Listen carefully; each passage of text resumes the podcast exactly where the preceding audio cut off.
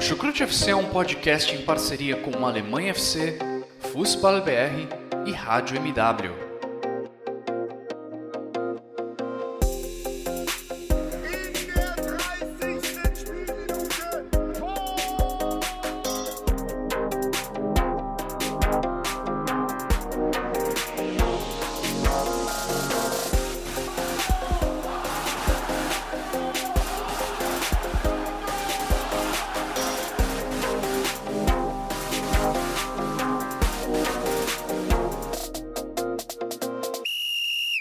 Muito bem-vindos, fãs da Bundesliga. O meu nome é Guilherme Ferreira e recebo vocês para mais uma edição do Chucrute FC, uma edição especial. Estamos fazendo o guia da próxima temporada da Bundesliga.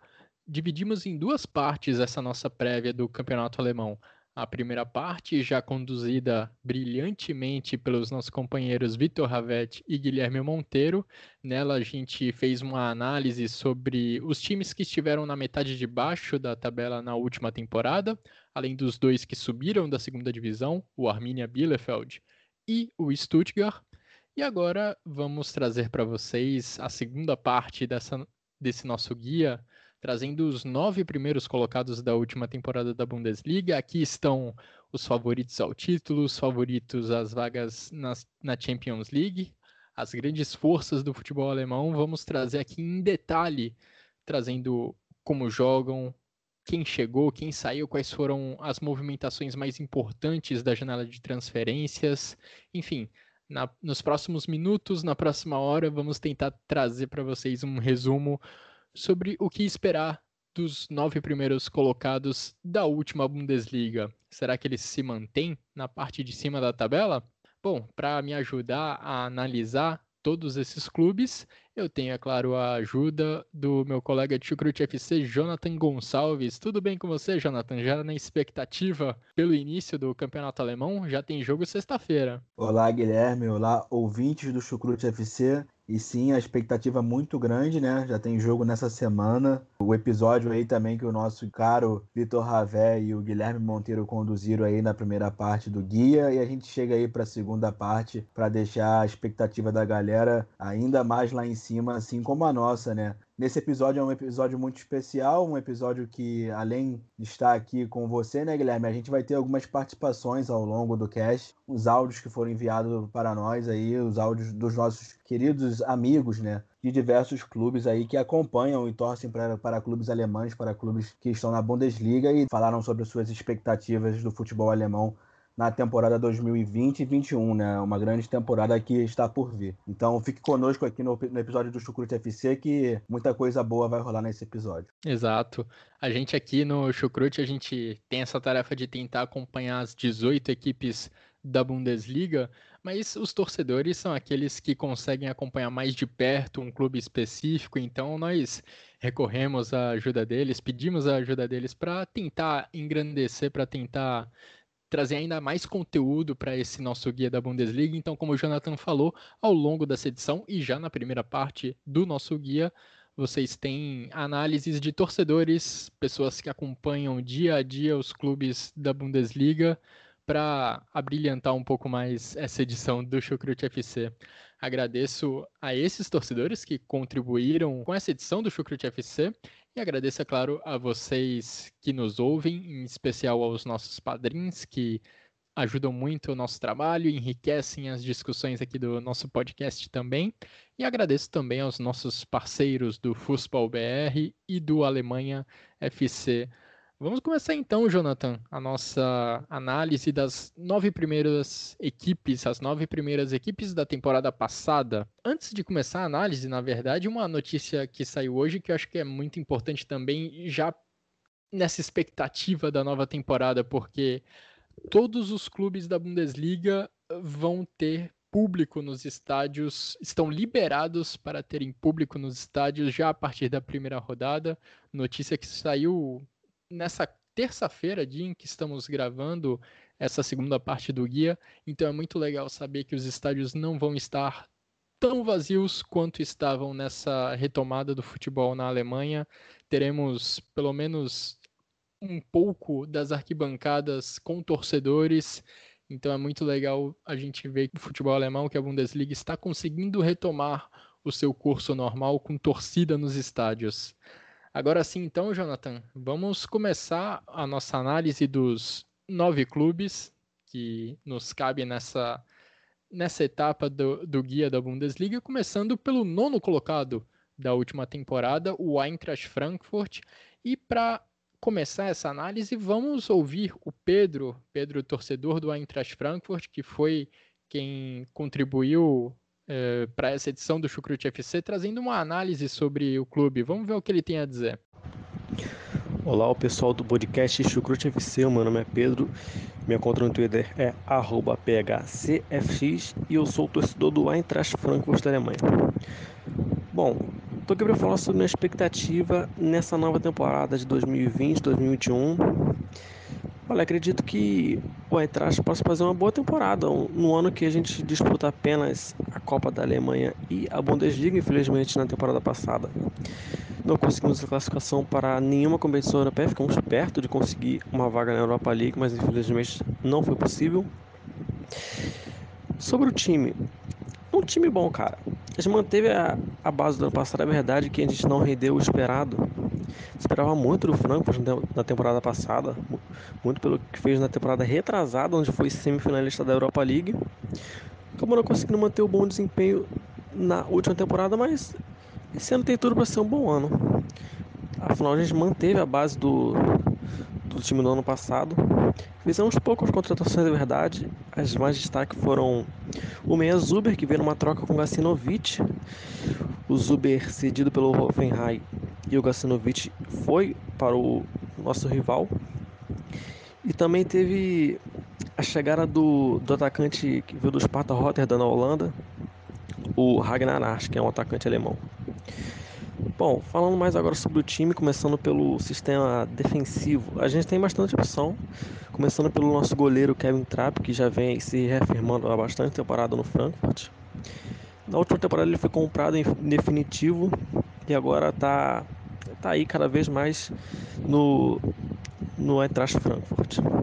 Pela zaga, a gente tem bastante, bastante opção interessante. Começando pelo nosso, nosso capitão, o Abraham também temos o zagueiro artilheiro Hinteregger e o promissor francês Evan Indica. No meio de campo, você já encontra com jogadores regulares. O Rode, que já é um volante bastante rodado, com boa quilometragem, é fundamental no sistema do, do técnico Ad Ruther. Também tem o Kor, que é um jogador que vem bastante, ganhando bastante destaque na equipe comandada pelo Ruther. Confesso que assim que ele chegou na equipe, eu não, eu não botava muita fé nele, achava que era um jogador meio atrapalhado, muito pelo, muito pelo que ele fazia no Leverkusen, não era um jogador tão regular assim, mas a partir da volta do futebol pós a, a parada, ele foi um jogador que ganhou bastante destaque. Indo para o sistema ofensivo, a gente tem é, o Kostic que atua pela esquerda, é um jogador pilar, é um, extremamente importante nesse sistema do Router que se ele não tiver um bom dia, o Frankfurt não vai acabar conseguindo fazer um bom jogo. Então a gente depende muito do Kostic, é verdade. Pelo lado direito, é, Frankfurt, na minha visão, com, conta com duas opções boas, que é o Timothy Chandler, o estadunidense, e também o, o lateral da Costa, que já está um bom tempo no Frankfurt, vem se reafirmando na equipe. Não conseguiu ter uma boa sequência na temporada passada, mas na retrasada ele se mostrou muito importante para a equipe. Bom, agora indo pro um pouco mais além, na verdade, falando mais sobre o meio campo do time, a gente já tem o Soul, que pode ser um jogador bastante importante, ele pode atuar tanto no lado do hold quanto no lado do core. Um pouco mais à frente a gente tem atuando por trás dos atacantes o japonês Deishi Kamada, que é um jogador que muito jovem ainda, se não me engano ele não renovou o contrato com o Frankfurt, então é um bom jogador a ser analisado. Na temporada passada ele vem de empréstimo, se não me engano, de um clube polonês ou japonês ou belga, não, não me lembro agora, mas ele veio de empréstimo fez uma excelente temporada. Para a primeira temporada dele completa, ele foi muito bem. E é um bom jogador nessa temporada, ele tem muito a render. Para os atacantes, a gente tem ótimas opções. O André Silva, recém-comprado em definitivo, uma, numa troca com o Milan, cedemos o rebite a eles e em troca veio o atacante André Silva, que depois da volta ao futebol vem se mostrando bastante importante nesse tema do Ad Ruther. Veio marcando bastante gol de tudo que é jeito e uma, uma ótima opção e é um jogador a ficar de olho nessa temporada. Atuando do lado dele a gente tem o, o holandês Bas Dost, né, que veio do, do, do esporte de Portugal na última temporada e não teve uma sequência tão grande assim. Afinal, ele acabou se machucando, teve uma lesão até séria. Mas assim que voltou, fez um gol ali, outro aqui e foi bastante importante. Também vale mencionar que temos o Gonçalo Paciência, que é um jogador que ele veio na temporada retrasada, se não me engano. E é uma boa opção, é uma, uma dor de cabeça boa para o Ruther, nesse esquema que ele costuma usar um famoso 3-4-1-2, que é três zagueiros, quatro jogadores ali na parte defensiva, os dois pontos atuando um pouco mais ofensivamente, um jogador que joga por trás dos atacantes, que costuma ser o Camada, e os, os dois atacantes, centroavantes, obviamente, que costumam ser o André Silva e o Bas Dost. Bom, o time base, na minha, na minha visão, vai acabar sendo esse. Né? No, no esquema 3-4-1-2, começando pelo Trap, depois o, o, Abraham, o, o Interega de carro. Aí jogando pela, pela direita, podemos ter o da Costa ou o Chandler, meio de campo, Hold e Cor, ou podendo também ter o Soul e atuando pelo lado esquerdo a gente tem o, Kostic. O Zuber também, assim como o Durmi, são jogadores que atuam pela esquerda e podem ser utilizados nesse esquema aí do Router. E um pouco mais à frente temos o Camada e também os dois atacantes, né? O português André Silva e o atacante holandês, o Bas Doss. Bom, e essa foi uma expectativa para a temporada 2021-2020 do Atrás, contando com as principais peças da equipe de Hesse na minha visão, o time vai acabar sendo esse.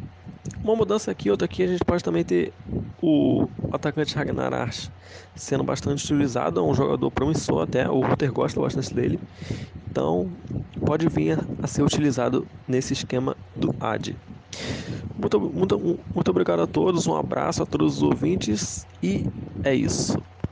Valeu, Pedro ele citou o Gonçalo Paciência durante essa análise que ele fez, mas é importante lembrar que o Gonçalo Paciência mudou de clube justamente nessa terça-feira, um pouco depois do Pedro mandar essa análise dele. O Gonçalo Paciência foi emprestado ao Schalke, um clube que precisa muito de poder de fogo no ataque. Então, o centroavante português vai jogar essa próxima temporada em Gelsenkirchen. O Eintracht Frankfurt fica ali com o Bas Dost e com o André Silva como principais opções no seu ataque. Pedro que também deu muito destaque para o Kostic, deu muito destaque para o Daichi Kamada, que teve uma boa temporada.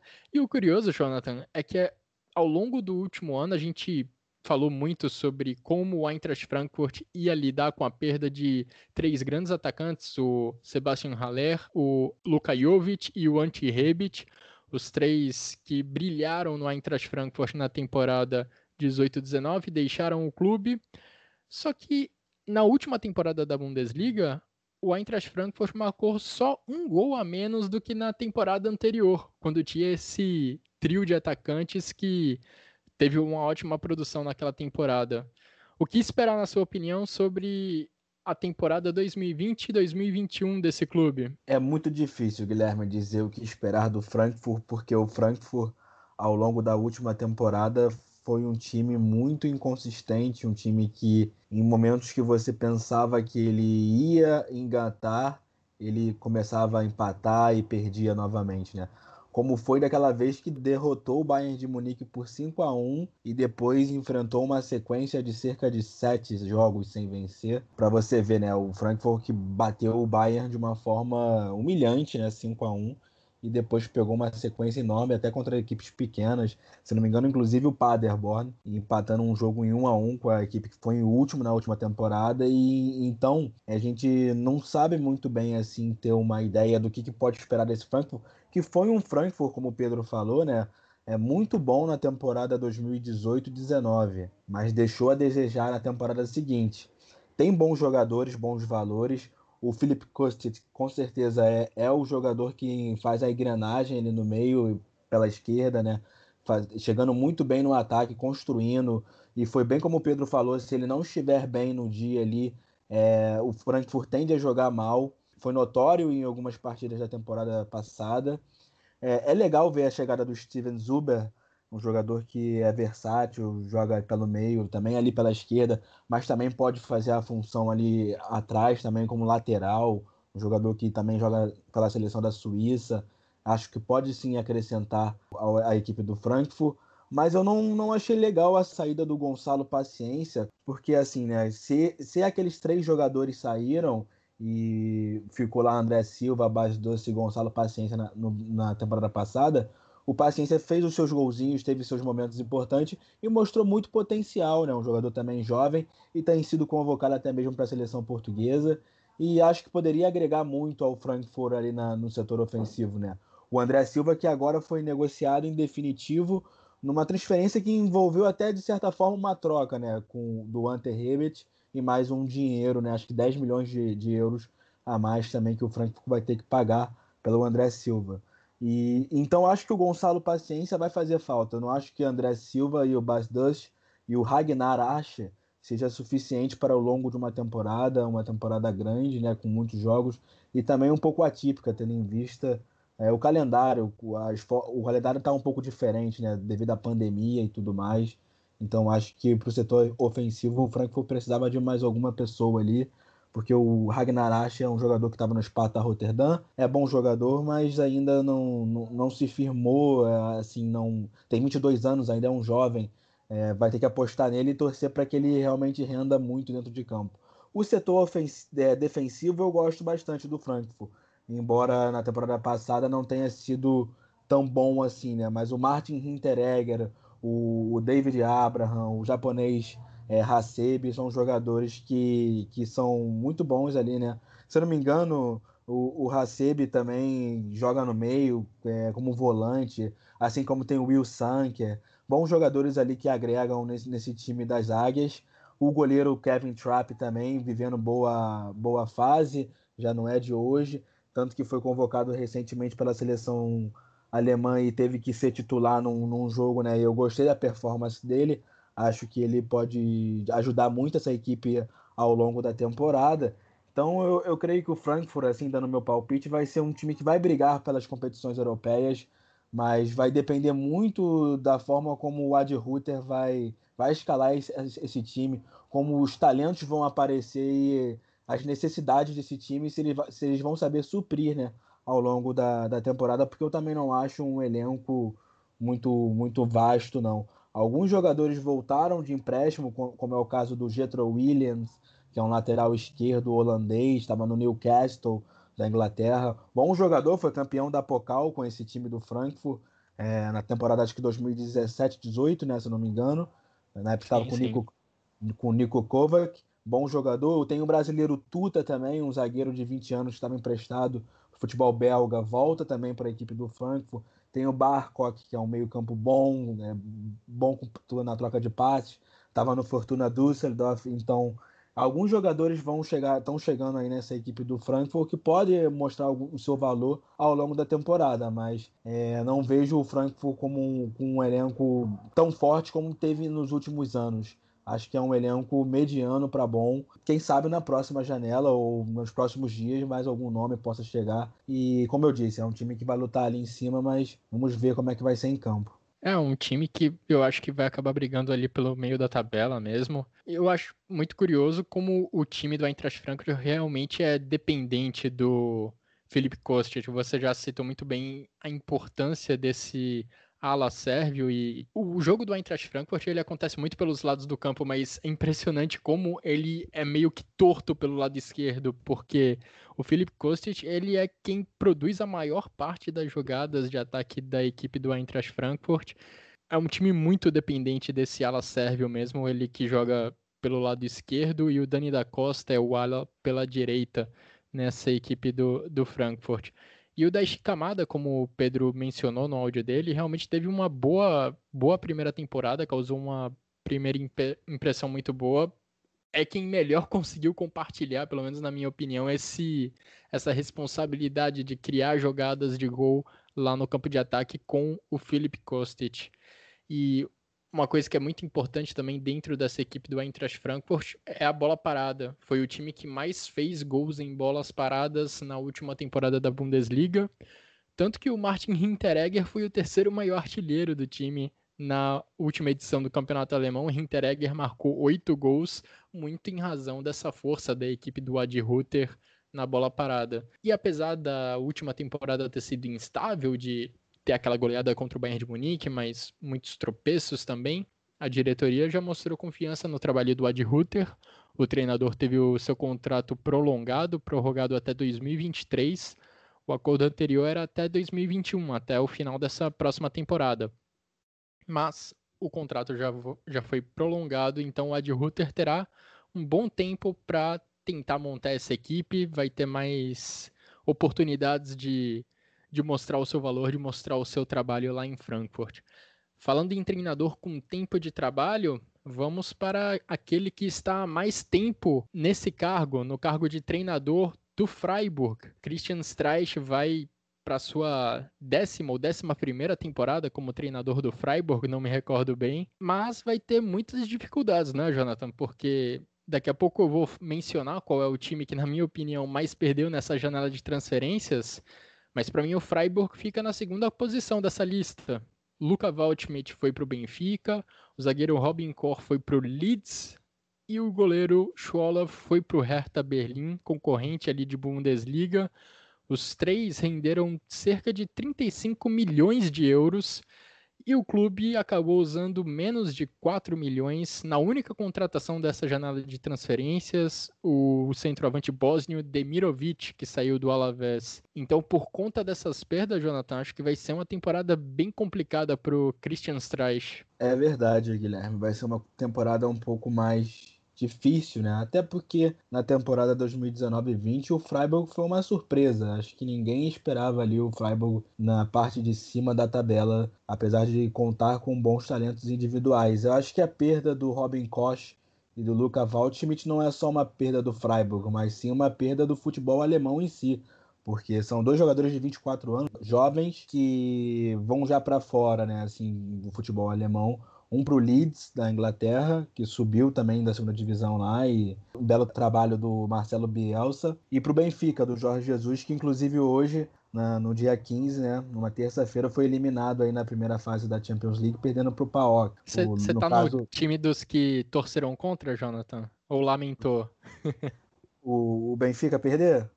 Ah, Sim. eu fiquei triste. Eu gosto do futebol português, eu gosto do Benfica já fui lá no Estádio da Luz, né? E, e gosto muito do Jorge Jesus. Eu não sou flamenguista, mas não preciso ficar naquela, naquele sentimento de que ele ah, nos traiu. Acho que não foi isso, não foi por isso. Mas enfim, né? O Lucas, o Luca Waldschmidt está lá e eu acho que foi um talento perdido pela Bundesliga aí também. Os dois jogadores são jogadores de seleção nacional e saíram aí, vai fazer muita falta para esse time do Christian Streich, para o Freiburg. É, chegou o Demirovic, que é um bom jogador, o Bosno é, também é jovem, acredito que possa acrescentar. Mas vamos ver né, essa temporada do, do Freiburg. Eu não acho que vai ser uma temporada a nível do que foi a, essa última temporada. E olha que o Freiburg não conseguiu nem beliscar uma, uma, uma vaguinha ali na, na Europa League, lutou por isso, mas não conseguiu. Mas eu acredito que a, a, as perdas de talento ali, o, também o, pa, Pascal Stenzel, além do Chivolo também, é, foram muitos jogadores que, que saíram do time com, com, um nível técnico alto, sabe? Apesar de ter ali também o Vincenzo Grifo, ter bons jogadores nessa equipe, é, o seu técnico mais longevo, o Christian Streich, né, que é conhecer bem o Freiburg. O Freiburg, inclusive, vai ter um estádio novo que está sendo construído, acho que está na reta final, Eles vão, vão deixar lá o Schwarzwald Stadium. E vamos ver aí essa temporada deles, mas não acredito que vai ficar na parte de cima. Acredito que o Freiburg vai ser aquela equipe da, do meio de tabela para baixo na temporada 2020-21. É, o Freiburg teve um ótimo começo na temporada 19-20. De fato, não creio que vá manter esse mesmo nível, inclusive por conta dessas perdas na janela de transferências. Acho até que talvez quem faça mais falta seja o goleiro Scholov, que foi certamente um dos melhores goleiros na última temporada da Bundesliga. O Christian Streich ele tem a habilidade de conseguir formar ótimas equipes, coletivamente falando, para não depender tanto de um indivíduo. Mas o Christian, o Schwolow teve uma contribuição muito grande nos bons resultados que o Freiburg teve ao longo do, da última temporada. Talvez seja ele quem faça mais falta para esse elenco, justamente um cara que foi para um rival de Bundesliga, o Hertha Berlim. E hoje, né, Guilherme? Hoje, na terça-feira, o Florian Müller, né, o goleiro do Mainz, foi emprestado para o Freiburg e vai ser provavelmente o goleiro titular aí do, do time da Floresta Negra, o Florian Müller, que eu elogiei em alguns casts a, as performances dele pelo mais, o mais muito limitado, né, tecnicamente, e, e, eu acho que é um goleiro que pode sim acrescentar aí nesse time do Christian Streich. Sim, sim, com certeza. Deve ir mesmo para a posição titular de goleiro. Agora a gente os dois primeiros clubes que a gente está comentando, Jonathan, nesse podcast são Freiburg e Frankfurt, e dá para a gente notar duas, algumas semelhanças bem grandes entre esses dois clubes.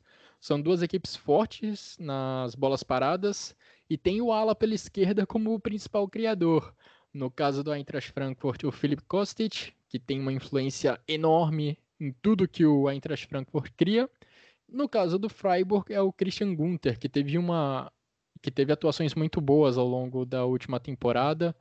Gunther é muito forte na bola parada, ele é o responsável por pelas bolas paradas, né, por, pelas cobranças de falta, de escanteio, pela maioria delas, pelo menos, enquanto está em campo, e é também para o lado esquerdo que pende a criatividade do Freiburg muito em razão do Christian Gunther. Agora, sim, o Freiburg sim, é ele uma... trabalha, ele trabalha inclusive muito com o Vicenzo Grifo, né, que eu cheguei a citar ali o italiano, o ponto esquerda, sim. que naquele setor ali do campo, acho que é o setor mais forte de fato do do, do Freiburg, né? É, além também de falar que o Christian Gunter, esse que você citou, ele eu acho que vai herdar a faixa de capitão que o Nils Petersen, o atacante lá, acho que renunciou à faixa, deixou lá para o Christian Gunter.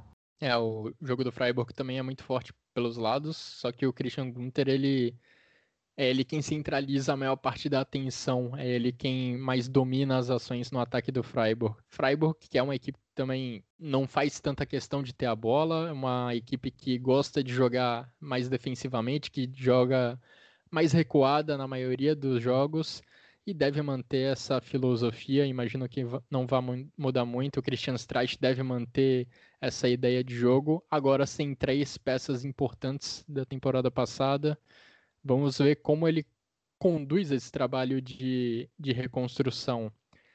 Subindo mais um pouco na tabela, Jonathan, vamos falar do Wolfsburg, equipe que ficou na sétima posição na temporada passada. E para introduzir o assunto nessa edição do Chucrute, eu convido o Vitor, torcedor do Wolfsburg, aqui no Brasil. Boa noite, galera. Boa noite, boa tarde bom dia, né? Não sei que horas vocês vão estar escutando aí. Primeiramente, agradecer a oportunidade ao pessoal do Chucrute de estar participando. Aliás, meu nome é Vitor, vocês podem me encontrar lá no Twitter como Wolfsburg Brasil. Então, vamos analisar essa temporada aí. Tendo como base o desempenho da equipe na temporada passada, confesso que minhas expectativas para essa estão bem medianas. Medianas é, resume bem tudo que eu penso agora. A temporada passada foi bem decepcionante, Glasner com escolhas bastante equivocadas, muitas delas às vezes com base na teimosia dele mesmo, time com repertório ofensivo bem limitado, muitas dificuldades nas criações de jogadas isso prejudicou muito a gente na última temporada. Perdemos muitos pontos por causa disso. Então, se for analisar defensivamente a equipe na temporada passada, eu acho que tivemos um desempenho até ok. Mas apenas boas atuações defensivas não, não ganham jogos, né? A gente precisa marcar gols também. Então, Dito isso, o maior desafio do Glasner nessa temporada vai ser fazer o time jogar muito mais ofensivamente. Se quiser, se ele pensa em coisas maiores, né? O time vai ter que jogar muito, vai ter que evoluir muito nesse aspecto, vai ter que ter mais repertório ofensivo, mais mobilidade no ataque, porque continuar igual a temporada passada não dá. Os amistosos de pré-temporada, agora o time começou com um empate e uma vitória, um empate e uma derrota, se eu não me engano. Depois até engatou uma sequência de vitórias ali, mas mesmo com as vitórias, o desempenho continuou deixando a desejar. Os mesmos erros da última temporada continuaram se repetindo. Um time bem fraco ofensivamente, jogadores, jogadores às vezes parecendo preguiçosos mesmo. Então meio que ligou o sinal de alerta ali, né? E espero que seja aquela típica apresentação de pré-temporada só e que isso não se reflita na temporada que vai começar agora. Uma coisa que eu quero destacar aqui, a janela de transferências precisa ser melhor aproveitada. Até agora chegaram dois reforços apenas, né? Que são dois jovens com potencial a ser explorados, mas que não chegam para resolver os problemas da equipe agora. Lacroix eu acho que pode até chegar e assumir uma vaga ali na zaga. Fez partidas até seguras na pré-temporada e mostrou qualidade. O Bialek joga na mesma posição do Weghorst, então não deve ter muitas chances para agora. É mais um projeto para o futuro mesmo. E uma coisa que eu acho muito importante destacar, eu bati nessa tecla a temporada passada inteira e continuo batendo agora. A necessidade da chegada de pelo menos dois pontas ao nosso elenco é urgente. Urgente mesmo. Nossas pontas atualmente, com exceção do Brecalo, que ainda oscila muito, faz duas partidas de craque e fica sumido por cinco, não incomodam ninguém. Essa é a verdade. João Victor fez um mistério de uma temporada de estreia bem fraca pode ser um bom jogador para compor elenco e só. O Schiffen quebra um galho ali, é um jogador até ok, mas não pode ser jogada nele essa responsabilidade. O Klaus eu prefiro nem comentar. Jogador fraquíssimo que a diretoria já deveria ter dado no jeito de negociá-lo. Quem me acompanha lá no Twitter sabe minha opinião sobre ele. Nossas opções são essas atualmente. Né? Tem o Marmute também, que subiu da base da, no final da temporada passada, ganhou alguns minutos Teve até boas atuações nessa pré-temporada, mas que eu acho que ainda não está pronto. Tem o Lannis também, que ao meu ver tem um potencial absurdo, que deveria ser melhor aproveitado nesse elenco, deveria ao menos ser testado nessa posição, mas que parece que com o Glaser não vai rolar. Inclusive tem boatos aí de que ele está negociando um empréstimo para a Holanda, que me fugiu o nome da equipe agora, mas que nessas circunstâncias pode ser uma boa para ele. Então, tendo tudo isso em vista, a nossa briga é para a Europa League. A não ser que o Glazer faça uma revolução na equipe, no jeito do time jogar, que aí a gente pode até pensar em uma Champions, talvez, mas com esse elenco e com o que conhecemos do Glazer, nossa briga para a Europa League está de bom tamanho. Valeu, abraço. Vitor trazendo aí expectativas medianas para a equipe do Wolfsburg, Jonathan. E também muitas críticas a Oliver Glasner, que teve na última temporada a sua primeira temporada sob o comando da equipe do Wolfsburg e muitas críticas também aos pontas da equipe dos Lobos. Klaus, Steffen, João Vitor não agradaram nada ao Vitor e também não agradam a mim. Qual a sua opinião sobre ele, Jonathan? Bom, é, o Oliver Glasner, né, o treinador, chegou na sua primeira temporada. Eu acho que até fez um trabalho ok, regular.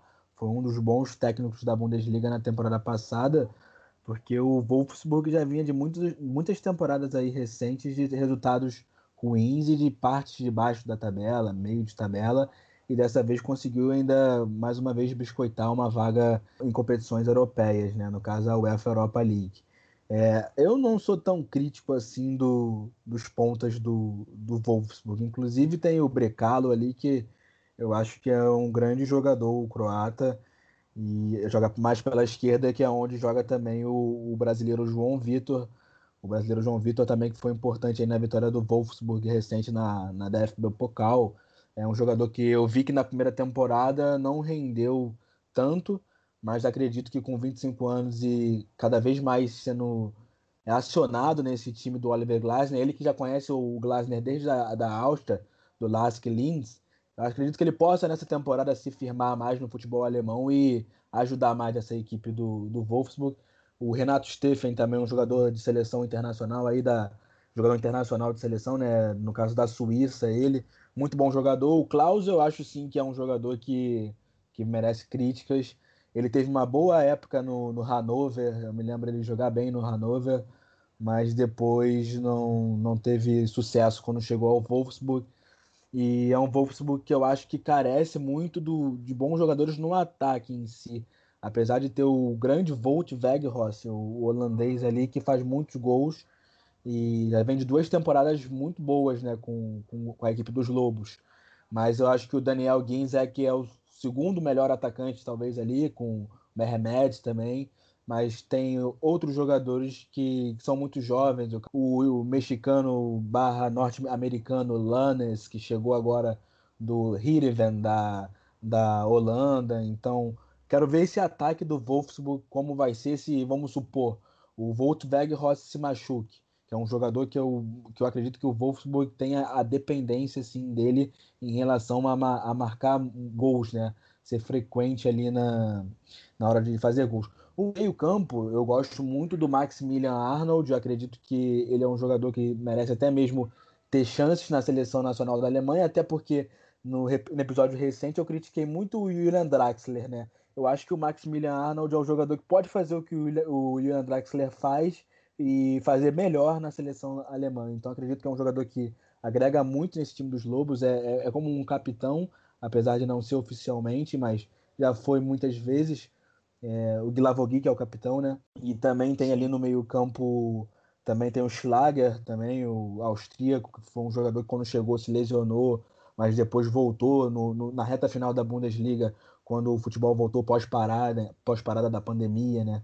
Ou quando o futebol voltou, ele teve mais, mais tempo de jogo e, e foi importante para essa equipe. Tem o Gerhardt, tem o Rechebeck, tem bons jogadores ali naquele meio-campo do, do, do Wolfsburg. acredito que nessa temporada, inclusive, a equipe está um pouquinho mais, mais forte do que na temporada passada em relação a elenco, né? Que eu critiquei muito isso na temporada passada, que eles jogaram três competições, eu sabia que isso ia pesar eles foram bem, foram eliminados é, na Europa League, né? Muito por isso também o elenco que carece muito de jogadores, principalmente no ataque. A defesa, assim, fazendo uma análise assim, eu, eu gosto do, do Bruma, que chegou, né? Também de do, do Mainz já, tinha, teve uma passagem recente pelo Wolfsburg, né? acho que ele retornou de empréstimo, na verdade. O Dokai, o Pongracic, bons jogadores, mas que também não acho tão, tão forte assim. Então, eu acho que o Wolfsburg vai ser aquela equipe de meio de tabela, é, lutando ali pelas posições da UEFA Europa League, assim como foi essa última temporada. Eles ficaram em sétimo no caso, né? Deve ficar por ali mesmo a equipe do Oliver Glasner a equipe do Oliver Glasner, que inclusive deve ter alguns problemas de tabela, porque para todos os times da Bundesliga, na verdade, essa temporada vai ser mais apertada, vão ter a mesma quantidade de jogos, só que num período mais curto. E o caso do Wolfsburg é um pouco mais grave, porque o Wolfsburg vai disputar o mata-mata da Liga Europa daqui a pouco, já a primeira partida já nessa quinta-feira. E se a equipe do Wolfsburg for avançando e eventualmente chegar na fase de grupos da Liga Europa, o calendário vai ficar realmente apertado porque vão ser muitos compromissos para pouco tempo. E uma questão que você mencionou, Jonathan, que vale a pena a gente reforçar, é a dependência do Wolfsburg em relação ao Wout Weghorst. O atacante holandês marcou um terço dos gols do Wolfsburg na última Bundesliga. É uma dependência menor apenas que a de Lewandowski no Bayern, que a de Timo Werner no Leipzig e a de Ruven Hennings no Fortuna Düsseldorf. E eu acho que parte dessa dependência aí tá um pouco na falta de companheiros, de bons companheiros de ataque para o Weghorst. Eu compartilho um pouco da opinião do Vitor, né, que fez críticas aos pontas da equipe. O Brecalo realmente acho que é uma exceção, é um cara que consegue produzir mais jogadas em comparação aos demais. Só que é uma questão para Oliver Glasner tentar resolver essa questão da criatividade no ataque. Defensivamente, é uma equipe que eu acho que tem bom potencial. Na primeira metade da última Bundesliga, o Wolfsburg teve a melhor defesa, sofreu só 18 gols em 18 jogos. E imagino que, se, que o Oliver Glasner tenha a capacidade de fazer a equipe retomar esse potencial. Na verdade, foram 18 gols em 17 jogos. Cada turno tem 17 jogos na Bundesliga. Até porque, Guilherme, os laterais do Wolfsburg são bons, né? Se você olhar, é o Mbabu na lateral direita e na lateral esquerda, geralmente, o Roussillon. Foram dois jogadores que foram destaques assim, individuais dessa equipe na temporada passada, dois jogadores velozes que chegam bem ao ataque, voltam para defender, né? Tem bom passe. O, o Paulo Vitor também, o, Paulo Otávio, quer dizer, o, o brasileiro, que também joga pra, como lateral esquerdo, é, é, um banco que volta e meia entra nesse time. Então é um Wolfsburg que eu estou curioso para ver como vai ser, mas como eu disse, é para meio de tabela, lutando ali por Europa League. É o que eu acredito desse Wolfsburg, desses Lobos aí na temporada 2020-21 você vê que a ideia do jogo do Oliver Glasner é muito baseada nessa marcação forte também, né? Uma equipe que está sempre mordendo o adversário, não deixa o adversário ter muito tempo com a bola sem, sem ser incomodado. Acho que é muito disso que motivou o Wolfsburg ter um bom desempenho defensivo na primeira metade da Bundesliga, na última temporada. Vamos ver como vai ser o desempenho nessa temporada 2020-21. Subindo mais um degrau, Jonathan, na tabela de classificação da Bundesliga, vamos falar do Hoffenheim. Equipe do Hoffenheim que está com um treinador novo, Sebastian Hones é o treinador. Sebastian Hones, sobrinho de Uli Hones, ex-presidente do Bayern de Munique. É um sobrenome já familiar para quem acompanha a Bundesliga. E no caso, Sebastian Hones tem é sobrinho, tem como tio o ex-presidente do Bayern de Munique. E é o primeiro trabalho dele na elite do futebol alemão. Até a temporada passada, o Sebastian Hoeneß trabalhava na segunda, na equipe B, digamos assim, do Bayern de Munique, e nela acabou levando o título da terceira divisão da Bundesliga, Jonathan. É uma boa credencial para quem chega trabalhando agora na primeira divisão, não é mesmo? Com certeza, ele que é de uma família muito conhecida no futebol alemão. Eu sinceramente não conhecia o trabalho dele. É, sei que o Bayern München, a equipe 2 do Bayern de Munique, é, fez um trabalho bom lá na terceira liga, na Drittliga, e foi campeã, né? E com, com ele assinando esse trabalho. Então vamos ver né, o que ele vai fazer nesse Hoffenheim, um técnico que é jovem também, né? Acho que tem 38 anos, se não me engano. E se você parar para pensar aí, o Hoffenheim teve um técnico recente aí da história, quer dizer, da história não, da atualidade do futebol alemão, que é o Julian Nagelsmann, né? Que também é é jovem, é também ex-jogador, é muito parecido assim também, fazendo esse paralelo. Quem sabe aí o Sebastian faz um trabalho aí parecido ou melhor que o Julian Nagelsmann fez no, no Hoffenheim no, no, nos anos recentes. A equipe do Hoffenheim tem bons nomes, é, tem bons jogadores. O, no ataque ali você pode ver o Belfodil, que é um jogador que teve passagem por, pelo Werder Bremen, na última temporada sofreu com lesões também, né? E não jogou tanto, mas chegou a jogar alguns jogos. O Ilas Bebu também, um jogador muito bom, né? Ali na frente. O, o Adamian, o armênio também, que muitas vezes foi acionado e, e, também foi importante, inclusive numa vitória contra o Bayern de Munique, muito, muito importante da equipe do Hoffenheim na temporada passada, que foram três pontos que no final pesaram, né? Porque vencer o Bayern de Munique nesse campeonato alemão é uma tarefa muito difícil para as equipes. E nessa temporada tem até um brasileiro ali na frente que, que eu tô querendo ver, assim, que eu não, não pude acompanhar ainda, que é o Klaus. Tem 23 anos, é um jogador de ascendência, que é brasileiro de ascendência italiana, e tá aí nessa equipe do Hoffenheim, voltou de um empréstimo que ele estava, é, se eu não me engano, no futebol holandês, não tenho certeza. Você sabe, Guilherme?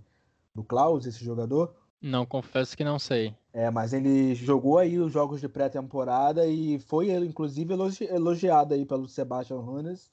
E vamos ver aí também o que ele pode fazer é, na Bundesliga. Mais um brasileiro, né? O Robert Scurv também, jogador dinamarquês, que na temporada passada jogou muitas vezes como lateral, mas é um ponta direita, muito versátil, jogador muito muito bom, que vai chegar na sua segunda temporada aí com o Hoffenheim e vamos ver também o que ele pode ajudar na, essa equipe. Mas um jogador que eu vi se destacar muito na reta final da última temporada nesse time do Hoffenheim foi o Christoph Baumgartner, um jogador de 21 anos, austríaco, que na reta final da temporada passada foi muito importante, fazendo gols decisivos, sendo muito importante no meio-campo ali, dando passes e chegando bem no ataque, marcando muito gol, muito gol, gols, né?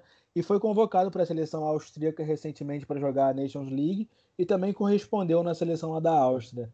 Um jogador que, que eu acho que pode ser muito importante e ser talvez o principal nome do meio-campo ali dessa equipe do Sebastian Hannes é, que também não vejo o meio-campo, apesar de ter ali o Dennis Geiger, ter o Samaseku, o Grillitz, eu não acho que o para em questões ofensivas o, o Hoffenheim deixa a desejar ali um pouco no meio-campo. Nada que uma pesquisa, que uma breve pesquisa não resolva, Jonathan. O Klaus deu uma olhada aqui no Transfer Market. Ele passou pelo Grêmio e pelo São José, ainda jovem, ainda nas categorias de base. E do Grêmio ele foi já para a equipe B do Hoffenheim em 2017, no início de 2017, e desde então ele vem sendo emprestado pelo Hoffenheim para outras equipes. Agora, no, no meio de 2020, em agosto, ele pulou para a equipe principal do Hoffenheim. O último empréstimo da equipe B do Hoffenheim tinha, tinha sido para o Lask Linz, da Áustria, já mencionado nessa edição, nesse guia. É. Passou um ano lá no Lask e agora voltou para o Hoffenheim e volta para participar da equipe principal. Sim, sim. Pode ser ali, quem sabe, um, um jogador que ajude o, o Kramaric, né? O Kramaric talvez seja o principal nome do ataque do, do Hoffenheim. Kramaric acho que é o principal, principal nome do time do Hoffenheim como um todo, pelo menos na é minha verdade. opinião. É, é verdade, eu lembrar... vejo ele ele como principal nome do time e acho que o Christoph Baumgartner, que foi muito decisivo na, no fim da temporada passada, vai vai chegar ali também somando bastante, sem falar também da contratação do, do Gacinovic, né, que estava no Eintracht Frankfurt, e é um jogador que chega ali também para ajudar. Sim, sim.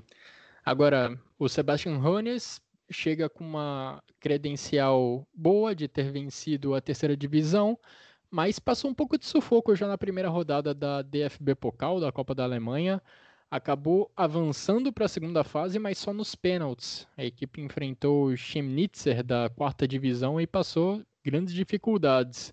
Vamos ver como se desenrola esse trabalho do Sebastian Hunes, que eu até vi numa entrevista que ele concedeu recentemente, gosta de ter um time ofensivo, gosta de ter um time que tenha a bola.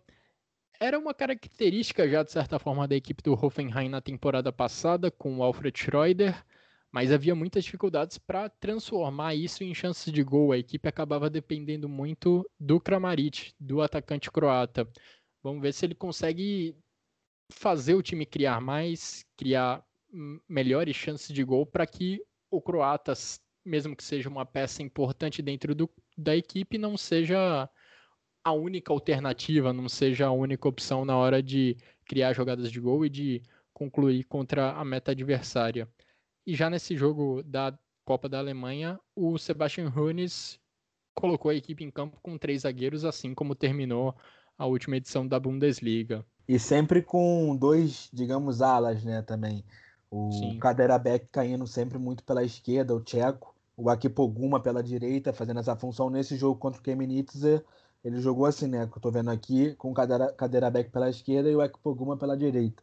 Aí os dois, digamos que volantes meia centrais, o Geiger e o Gritz, o meia ofensivo típico camisa 10, o Balgartner, que eu acho que é um dos grandes destaques dessa equipe aí para ficar de olho na, na próxima temporada. Mas convenhamos, né? O, o Hoffenheim, a equipe da primeira divisão, que terminou em sexto na última temporada, tomar esse sufoco todo para vencer do Kemnitzer, recém-rebaixado para a quarta divisão, para para as Regionalliga, né? Acho que é a Nordost que eles jogam. Meu Deus do céu, hein? Vamos dar um desconto que era só o primeiro jogo oficial da temporada, mas ainda, ainda assim é, é para ficar preocupado mesmo. Vamos pular mais uma posição nessa nossa tabela. Vamos falar agora da equipe do Bayer Leverkusen.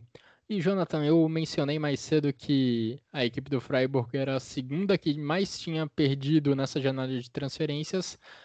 A primeira, para mim, isso considerando, claro, a Bundesliga, foi a equipe do Bayer Leverkusen, que teve as saídas de Kai Havertz, que foi para o Chelsea, e de Kevin Volland, que foi para o Mônaco.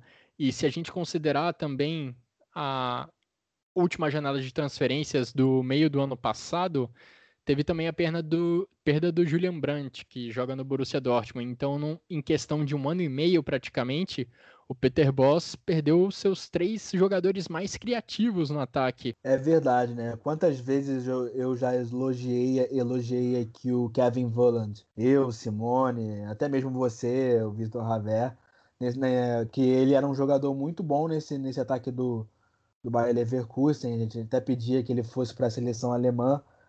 É, isso nunca aconteceu até então, né? Desde que a gente começou a pedir a volta dele, porque ele já teve chance na seleção alemã no passado.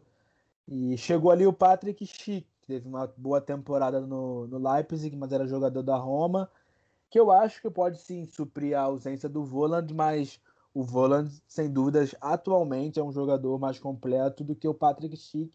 Patrick Schick, um jogador de 24 anos também, mais jovem, e que pode sim se desenvolver e ser muito importante nessa equipe do Peter Bosch na, na temporada 2020-21. É, também tem o Lucas Alário, argentino também, que já está nessa equipe há um tempo, que com certeza vai ser muitas vezes acionado nessa temporada. O próprio Florian Wirtz, que, que é da base também do, do Leverkusen. Uma, o Leverkusen tem uma base muito boa, né? Não à toa aí a gente vê o Kai Havertz saindo para o futebol inglês. Uma das grandes perdas também do futebol alemão. É um jogador muito jovem que vai para o Chelsea, assim como foi o Timo Werner também e que acredito que vai, vai brilhar muito lá na, na Terra da Rainha e ajudar lá o Chelsea, mas que deixou um buraco ali muito grande nesse meio campo do, do Bayern Leverkusen, que conta com bons nomes até, o Demir Bay, o Amiri, o Charles Arangues, né, o chileno, mas acho que o Havertz era um talento bem diferente, diferente, né? Um talento que era aquele que poderia decidir um jogo, um talento diferente de fato. Tem o Leon Bailey também, bons jogadores. Tem o Paulinho, brasileiro, que teve uma outra lesão, mas que com certeza quando se recuperar pode sim. Acho que é o terceiro ano já do, do Paulinho no futebol alemão que ele, que, vai, que ele vai entrar agora. Então, um jogador que pode, sim, pode ajudar muito ainda também o Peter Bosch. Tem um bom elenco esse, esse Bayer Leverkusen, que no finalzinho da temporada passada, né, acabou que não conseguiu biscoitar uma vaga na, na, na Champions League mas conseguiu ali a classificação direta para a UEFA Europa League. E eu acho que pode ser uma equipe que, que lute pelo título da competição continental, porque acredito que tem força para isso, tem elenco para isso, tem, tem bons jogadores para isso e só acho que o, a, a, ausência, assim, de fato, a saída do, do Kai Havertz tinha que ser suprida com um jogador ali do meio campo que, que fosse contratado e até agora, é, aparentemente, o, o Leverkusen não, não se movimenta para isso. Meteu 7 a 0 na primeira eliminatória da, da Pokal, no, num time também bem fraquinho, um time da Regional Liga, é, num, num, esquema que o, que o Bosch amou no 4-2-3-1, com o Amir, o Vitz e o Belarabe ali no meio, mas acredito que ao longo da temporada, vamos supor que dois jogadores se lesionem ali daquele meio, vai faltar, vai faltar talento técnico ali na, nesse time do, do Peter Bosch, mas acredito que vai ser uma equipe que vai lutar pela vaga da Champions League. Acho que o Bayer Leverkusen na Bundesliga sempre luta pelos postos bem ali em cima de, de quarto, terceiro colocado. E para falar sobre o Bayer Leverkusen, a gente também tem a participação de um torcedor. Temos a participação do Eusébio Júnior. Diga aí, Eusébio, sobre suas expectativas para essa nova temporada. Olá, meu nome é Eusébio Júnior, sou torcedor do Bayer Leverkusen há três anos. Em 2018, criei uma página para o Bayer Leverkusen no Instagram, mas foi bloqueado, infelizmente. No Twitter, criei uma para o Havertz e consequentemente para o Leverkusen, né, que era o clube no qual ele atuava. E para quem quiser seguir, o arroba é. E nessa temporada vou tentar reerguer uma exclusivamente ao Leverkusen. O arroba é Bayer04 LeverkusenBR. Bom, estou aqui para compartilhar das minhas expectativas para o Bayer Leverkusen para a temporada 2020-2021. E começo falando sobre a janela de transferências que não tem sido muito favorável ao clube que de cara já perde dois de seus jogadores mais importantes, Kevin Volland e Kai Havertz. E comentando inicialmente sobre a saída do Volland, é um jogador que não é tão novo, tem 28 anos, e por conta disso não recebeu muitas sondagens de outros clubes durante seu período em Leverkusen e, portanto, né, a torcida do Leverkusen não esperava que ele fosse sair nessa temporada. E vai ser uma grande perca, porque durante os últimos anos ele se tornou muito importante para o time, né? Foi essencial para a volta do Bayern Leverkusen à Champions League depois de dois anos fora. E no ano passado foi o artilheiro do time, né? Com 15 gols, foi o segundo maior assistente também, deu nove assistências. E com certeza é um jogador que vai deixar saudade, né, em toda a torcida Werkself. A saída do Havertz, para mim, ela já é cravada a partir do momento em que o Rud Voller, né, diretor esportivo do Bayer Leverkusen, no, na temporada, no, no, início da temporada passada, né, ele fala que o Leverkusen vai segurar o Havertz, Havertz vai jogar a temporada 2019-2020 com o clube, mas depois disso não garante. Então ele deixou em aberto, deixou em uma incógnita, né, sobre a saída dele ou não. E como é um jogador que desde sua temporada de estreia vem sido sondado por vários clubes, eu particularmente já esperava que ele fosse deixar o Bayer Leverkusen. E o Havertz é um jogador que desde sua temporada de estreia demonstrou potencial e extraiu esse potencial né, nas últimas temporadas. É o artilheiro do, foi o artilheiro do Bayer Leverkusen nas duas últimas edições da Bundesliga. E, claro, vai fazer muita falta sim, porque é um jogador muito versátil, né? Atua em várias funções durante sua estadia no Leverkusen. E é difícil achar um, um jogador né, assim no mercado. O Bayer Leverkusen contratou, fez uma contratação para esse setor, né, o Patrick Schick, que pertencia à Roma, fez a última temporada pelo Leipzig e foi bem até. Mas eu vejo como um substituto ao Kevin Volland, né? Porque é um jogador que atua mais na frente e eu acho que ele veio para suprir a necessidade que o Leverkusen tem né, com a saída do Volland. O Leverkusen, que além do Tchik contratou Lennart Grill, goleiro de 21 anos, que inicialmente vem para ser reserva, jogava no Kaiserslautern, da terceira divisão alemã, e é um jogador que tem bastante potencial também, e provavelmente vai ser utilizado quando o Lucas Hernandez não estiver disponível. Venceu por 7 a 0. Peter Bosz montou um time bastante ofensivo, com o Charles Arangues sendo o jogador do meio-campo mais recuado, e o Arangues é um jogador que apoia muito também. E com o Florian Wirtz de titular, Florian Wirtz que vai ser uma das esperanças do Leverkusen, se não nessa temporada, na próxima, porque tem 17 anos. É, ele foi o jogador mais novo a entrar em campo pela Bundesliga, foi o jogador mais novo a marcar um gol pela Bundesliga e é um jogador que já demonstrou bastante potencial. O Bayer Leverkusen é um clube que vem em constante evolução dentro das últimas temporadas, né? Apesar de não ter se classificado à Champions League na última, fez mais pontos na Bundesliga do que na penúltima, quando se classificou à Champions. Então, vem sim é, numa evolução constante o Leverkusen. Eu acho que tem sim a possibilidade de almejar grandes coisas nessa temporada e eu tenho certeza que irá brigar por grandes coisas. E o que seriam essas grandes coisas, né? Dentro da realidade do Bayer Leverkusen.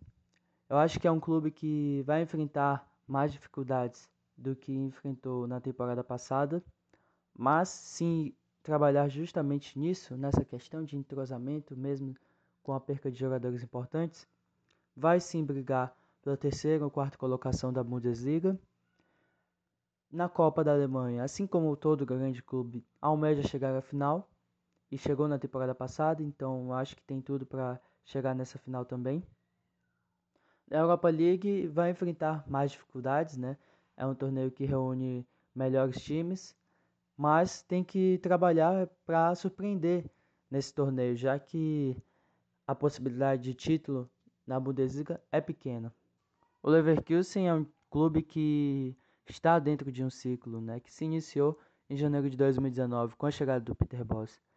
Então, acho que sua permanência é a chave que o Leverkusen tem para tentar surpreender nessa temporada. E, portanto, minhas expectativas são boas para o Bayer Leverkusen na temporada 2020-2021. Eusébio, é claro, destacando essa janela de transferências que machuca bastante o torcedor do Bayer Leverkusen, porque de fato eram os dois jogadores mais talentosos desse ataque do Bayer Leverkusen, o Kai Havertz e o Kevin Volland. E Jonathan, eu não tenho grandes expectativas para essa equipe do Bayer Leverkusen, considerando principalmente essas duas perdas. Há um ano a gente falava mais ou menos em um quarteto, ou pelo menos um quinteto, que era claramente superior aos demais na Bundesliga e incluía o Bayer Leverkusen, colocando ali no mesmo grupo de Gladbach. Acho que nem de Gladbach, a gente colocava o Leverkusen sozinho com Leipzig, Dortmund e Bayern de Munique. Nessa temporada eu acho que ele cai um pouco de prateleira e vai, acho que é uma equipe que vai ter dificuldades para brigar por vaga na Champions League, muito mais do que, do que teve já na temporada passada. A gente já via nos últimos, nos últimos tempos, desde que Peter Boss assumiu a equipe do Bayer Leverkusen, o time tendo dificuldades de furar bloqueios adversários, de superar uma retranca, isso mesmo com o Kai Havertz e com o Kevin Volland em campo. Sem os dois, eu acho que essa dificuldade vai aumentar ainda mais e a equipe tem grande chance de não conseguir chegar numa Champions League. Pelo menos eu vejo grandes dificuldades para esse time. Sim, vai ser mais difícil. Mas tem jogadores do, do Leverkusen que foram contra, contratados na temporada passada e que não foram muito utilizados, sei lá por quê. Um caso desses é o Ezequiel Palacio, um jogador que era do, do River Plate um jogador que chegou e não foi muito utilizado, meio campista. Também acho que faz a função de, de zagueiro quando necessário. Que vamos ver né, o que ele pode fazer nessa temporada que vai entrar. É um talento que, que pode aparecer aí e dar bom resultado. É, assim também o Moussa Diaby, que vai para sua segunda temporada também no, no Leverkusen e fez bons jogos na última temporada. Então tem alguns talentos individuais que se encaixarem e começarem a mostrar é, serviço ao longo da temporada, talvez esse, essa equipe do, do, do Bayer Leverkusen do Peter Bosch, bem encaixada, pode dar bons resultados, né? Mas acredito de fato que o talento técnico deles caiu bastante. É, é uma constatação, né, que isso aconteceu que o Vola, com a saída do Voland e do, do Havertz, né, que a equipe já não tem mais a mesma força, mas acredito que tem força sim para lutar pela, pelas competições europeias, principalmente a Champions League. Mas se ficar numa zona aí de UEFA Europa League, como foi na última temporada, não espanta ninguém. Até mesmo porque na última temporada, uma temporada que a equipe estava mais forte, isso aconteceu, né? E nessa temporada mesmo, né, é, na competição continental na, na UEFA Europa League, vamos ver, foi o que eu disse, se a equipe se encaixar e esses talentos individuais aparecerem, eles têm chances de figurarem bem na UEFA Europa League, até mesmo por causa do setor defensivo. O nome que foi contratado também na temporada passada e deu muito resultado foi o Tapsoba, né, o zagueiro que estava no Vitória de Guimarães de Portugal e chegou, virou titular. É um jogador que vai chegar na sua segunda temporada, vai ser, acredito, a primeira completa de Bundesliga e que pode dar muito, muito fruto também ali no setor defensivo. É, o Peter Bosz é um treinador com grande capacidade, vamos ver o que ele é capaz de fazer com esse elenco. A gente tem uma legião sul-americana no Bayer Leverkusen atualmente, com Charles Arangues, com Lucas Alário, com Ezequiel Palacios, Paulinho, Wendel. Eles vão ter a chance agora de brilhar. O protagonismo está aberto dentro da equipe do Bayer Leverkusen. Agora, uma equipe que conseguiu manter suas principais estrelas, seus principais jogadores para essa temporada, foi o Borussia Mönchengladbach. Estamos entrando no top 4 da Bundesliga, da última Bundesliga. Vamos falar agora das equipes que se classificaram para a UEFA Champions League. E para introduzir o assunto Mönchengladbach, convidamos o Alexander Efraim, especialista no assunto, que faz um excelente trabalho no Twitter com a página dele sobre o Borussia Mönchengladbach. Vamos ver o que ele, o que ele tem a dizer sobre essa equipe e quais as expectativas para a próxima campanha. Fala pessoal do Chucrute FC e quem acompanha o podcast. Meu nome é Alexandre Efraim e eu sou administrador do Gladbach Brasil, que está lá no Twitter como Gladbach BR. Manda aí um abraço especial para o Jonathan e para o Vitor. Falando sobre as expectativas da temporada, não pode ser muito diferente da campanha passada em que o clube alcançou a vaga para a UEFA Champions League. Então as expectativas são as mesmas de conseguir uma vaga nas competições europeias, mas com certeza focando na Champions League. que foi algo alcançado pelo Rose logo na primeira temporada dele e que as características já estão bem definidas na equipe. São características que o clube já, por natureza, normalmente já tinha, mas que voltaram agora a ficar bem definidas após um trabalho bem mediano de Dieter agora com o Rose, que é a pressão alta, é, o jogo de velocidade, transição rápida e chegada forte ao ataque. E graças à manutenção do elenco, as principais peças como Ginter, Elved, Zacaria, Churran e Plear que ficaram e vão ficar para a próxima temporada, é importante, né? Apesar que alguns estão lesionados ou voltando de longos períodos de lesão, o clube tem uma base forte e sólida para a nova temporada. Alguns outros nomes também importantes não tão falados, que são destaques como Florian Neuhaus, que cresceu bastante, principalmente pós a paralisação da Covid-19 no final da temporada passada e recentemente alcançou a primeira convocação para a seleção. Falando sobre os reforços, é, não podemos ignorar, claro, o fato da Covid-19, que teve um impacto financeiro nas equipes da Alemanha e também no mundo, né? Claro, além dos outros, dos outros impactos né, dessa doença. E com Gladbach não foi diferente. A equipe fez apenas duas contratações através de empréstimo, ambos com opção de compra, e a expectativa do clube era encontrar jogadores versáteis e também de fácil adaptação. E dessa forma foi em busca aí do Hannes Hof, do Leipzig, e também do Valentino Lázaro, nomes que já trabalharam com o Marco Rose anteriormente. E nas questões das saídas, o clube perdeu alguns nomes conhecidos, como o maestro e o craque Rafael, que deixou o clube após sete temporadas, mas que foram jogadores aí como Rafael, o Johnson e o Strubble, que não eram mais titulares da equipe, faziam parte do elenco, claro, e deram alívio aí financeiro nessa parte também. É, Jonathan, acho que essa tem que ser a ambição mesmo, pegar a vaga na Champions League. O Borussia Mönchengladbach já conseguiu isso na última temporada e com o bom trabalho do Marco Rose, que também foi destacado pelo Alexander Efraim, acho que tem total capacidade de repetir essa, esse desempenho de conseguir chegar entre os quatro primeiros novamente. A boa notícia para o Gladbach, Turhan, Plea, Embolo, três dos principais jogadores da equipe, estão mantidos. A má notícia, eles estão machucados e devem perder pelo menos as primeiras partidas na Bundesliga nessa temporada.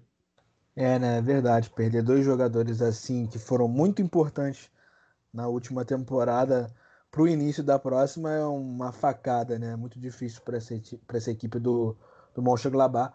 Mas eu destaco aí as chegadas do Hannes Wolff, que estava no Leipzig, e do Valentino Lázaro, que estava na Inter de Milão. O Valentino Lázaro que já teve uma passagem pela Bundesliga, né? No Hertha Berlim.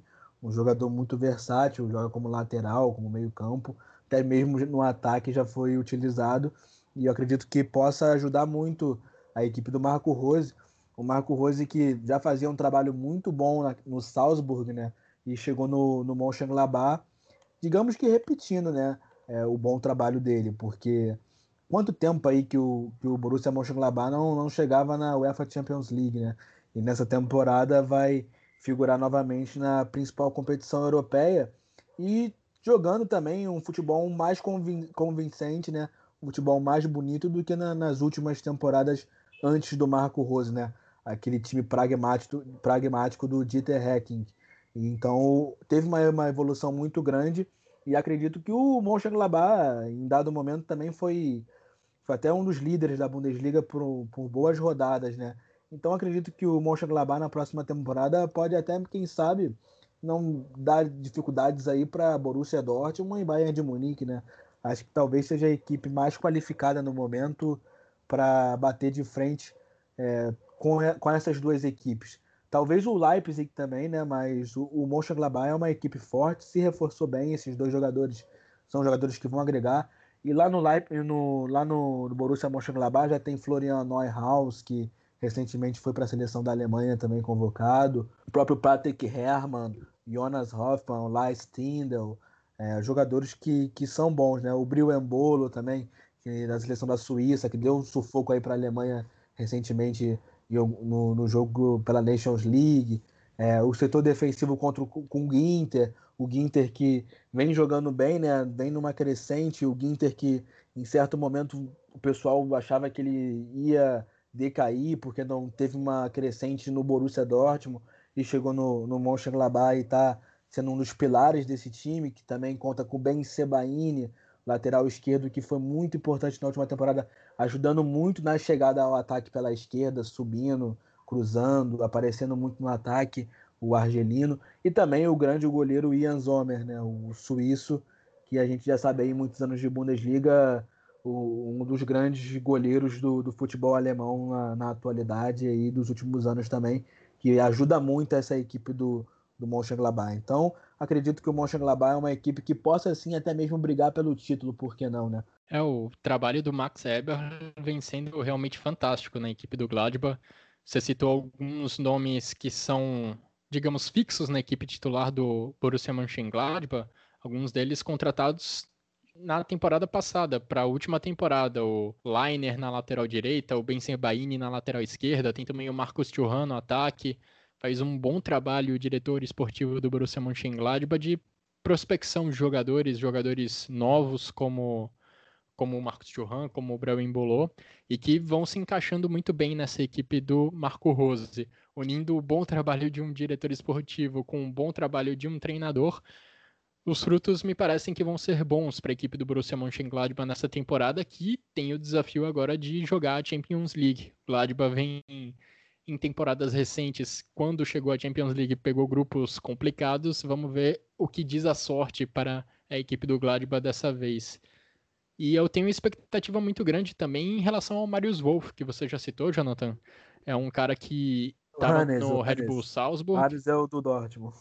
Exato, Hannes Wolff. Eu escrevi Marius, mas é Hannes Wolff, jogador que tem experiência com o Marco Rose lá no Red Bull Salzburg. Foi para o RB Leipzig primeiro, mas sem muitas oportunidades lá. Agora foi emprestado para a equipe do Gladbach. Acho que é um cara que pode contribuir muito para o trio de ataque formado por Thuram, Bolô e Alassane Plea. O Hannes Wolff ele não teve muitas oportunidades no, no Leipzig, até mesmo porque ele teve uma lesão, é, fratura na tíbia, se não me engano. É uma, uma fratura muito séria que ele teve na perna na, na última temporada, no começo de temporada, que foi pela seleção austríaca sub-20, se não me engano, sub-21, e isso deixou ele fora dos campos por muito tempo, né? Então, mesmo depois de se recuperar, não teve tanto espaço na equipe do, do Nagelsmann. E como ele já conhece também o Marco Rose dos tempos de Salzburg, realmente pode dar essa liga aí, como você falou. E alguns podem até achar, falar, ah, que, que pitaco é, corajoso do Jonathan em falar que o Mönchengladbach tem chances de ser campeão, mas é porque eu vejo uma equipe bem estruturada, como você falou, em relação à parte interna aí do Max Eber, que é o diretor, e do técnico Marco Rose, e vejo um elenco bem compacto, com, com nomes, claro, no momento conta aí com Zacaria, com Valentino Lázaro, Marcos Churran no DM, mas são jogadores, são, quer dizer, é um elenco que, que é vasto, é um elenco que se reforçou e não perdeu, principalmente não perdeu os nomes que foram importantes na temporada passada. Então, acredito sim que se o Borussia Mönchengladbach mostrar um futebol é, consistente, o Marco Rose, na sua segunda temporada no futebol alemão, mostrar um trabalho melhor ainda, eles têm chance sim, como já mostraram, de ficar nas primeiras posições e lutar pelo título, porque se eu não me engano foram mais de três rodadas, quatro rodadas consecutivas que eles conseguiram se, se, se manter no, no topo, né? Tudo bem que era meio de temporada, meio de tabela, início para meio de tabela, mas mostra um pouco dessa força que o, que o Mönchengladbach pode demonstrar. É, se a gente considerar que o Gladbach brigou diretamente com o Leverkusen nas duas últimas temporadas, pela última vaga na Champions League, o Gladbach chega agora para essa temporada com mais moral, porque não perdeu dois de seus principais jogadores, como aconteceu com o Bayer Leverkusen. E só de não perder jogadores para essa temporada da Bundesliga já é uma vitória para muitos clubes, considerando que também não tivemos grandes contratações nessa janela de transferências, grandes contratações vindo para a Alemanha. E quem também perdeu uma peça importante do seu elenco, Jonathan, nessa última janela de transferências, foi a equipe do Leipzig. Timo Werner não é mais jogador do clube. Timo Werner agora já está no Chelsea ao lado de Kai Havertz. Aliás, como o Chelsea roubou talento alemão nessa, nessa última janela de transferências, até no feminino, a Pernille Harder, principal jogadora do Wolfsburg, uma das principais jogadoras do mundo, foi lá para o Chelsea. Também a casa do Timo Werner, principal desfalque da equipe do, do RB Leipzig, considerando essa janela de transferências. E para dar uma introdução para trazer mais análise sobre a equipe do RB Leipzig, a gente traz o Lucas, o administrador da página do RB Leipzig no Brasil, página no Twitter. Vamos ver o que ele, o que ele tem a dizer. Bom dia, boa tarde, boa noite. Eu não sei em qual horário você está, estará escutando esse podcast no Chucrute, mas para mim desde já é um prazer poder participar do, do podcast do pessoal do Chucrute, que ao qual eu sou fã, sempre acompanhei desde o início e para mim é um prazer seguir. Para seguir a página nossa da URB Leipzig Brasil é muito fácil. A gente dá total exclusividade no Twitter. A página já vai completar seis anos em fevereiro do ano que vem. Já tenho uma longa caminhada no Twitter já tem um, um, bom tempo falando do Leipzig, falando de tudo, cobertura, transferências, tempo real, tudo. A gente acompanha o Leipzig há um bom tempo, eu particularmente, o ADM que quem fala, o Lucas, acompanha o Leipzig desde 2013, na subida para a terceira divisão. Eu cheguei ali junto praticamente quando o Poulsen, o Kirmich e o Ralf Rangnick foi apresentado no Leipzig. Foi a partir dali que eu comecei a acompanhar o Leipzig. Agora, sobre a temporada e o que eu espero, olha, a temporada do Leipzig é sempre uma temporada de muita expectativa, né? Por tudo que abrange o clube, tudo que se espera do clube, do próprio Julian Nagelsmann, que o pessoal gosta bastante, pelas ideias modernas que ele tem de jogo, um treinador excelente.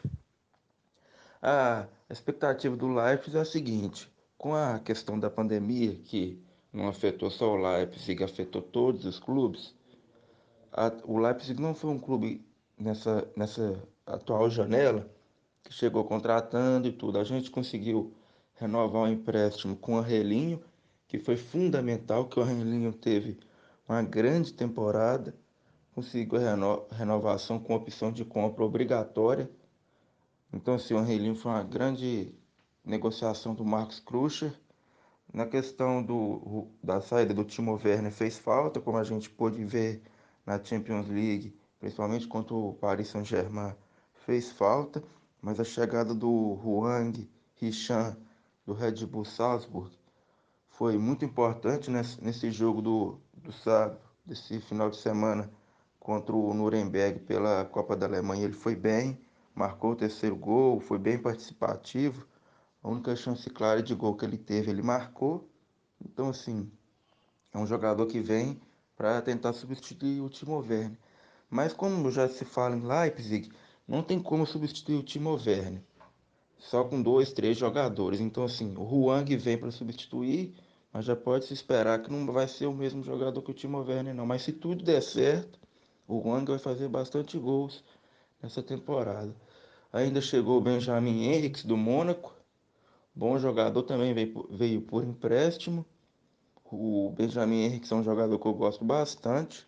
Joga de lateral esquerdo, pode fazer a lateral. Na verdade, ele é lateral direito de origem, mas faz a lateral esquerda também, né?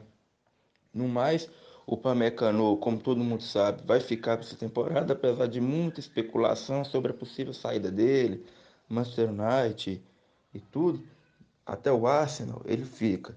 O próprio Nagelsmann já, já confirmou a, a permanência do Upamecano, pelo menos para essa temporada. Então, assim, não, não, se, não espere um Leipzig que será campeão, que às vezes a, a, a pessoa pode achar que vai brigar pelo investimento da Red Bull e tudo, mas eu vejo o Bayern de Munique muito à frente do Leipzig e até o próprio Borussia Dortmund, acho que vejo um pouco à frente ainda. Então acho que a gente vai ficar ali entre a quarta e terceira colocação e na Copa da Alemanha dá para a gente brigar pelo título. A Copa da Alemanha eu, eu acredito no título, mas no geral é isso. Acho que a gente termina na quarta, terceira posição e na Champions League é aquela coisa, né? passar da fase de grupos. Passou da fase de grupos, o que vier é lucro, mas no, no geral acho que a temporada nossa vai ser bem boa, até pelo Nagelsmann, né? Como todo mundo sabe, um excelente treinador. Desde já foi um prazer poder participar do, do podcast do Chucrute, como disse no início. Sou um grande fã do, do podcast do Chucrute e sempre que precisar estarei à disposição para falar do Dier Rottenbullen. Prazer. É, assina embaixo o que o Lucas falou. De fato, não tem como substituir o Timo Werner. Eu acho que esse esforço vai ser muito mais coletivo do Julian Nagelsmann e dos jogadores em campo do que individual. Acho que o Zabitzer, Nkunku e o próprio Huang, que foi a principal contratação do Leipzig para nessa janela de transferências, né? O atacante sul-coreano Huang. Esses três que eu citei, acho que eles devem ter mais protagonismo, mas a solução não vai ser individual, não vai ser um deles que vai colocar mais de 20 gols para a equipe do Leipzig, como costumava fazer o Timo Werner, não é, Jonathan? Com certeza, o Timo Werner faz uma falta tremenda.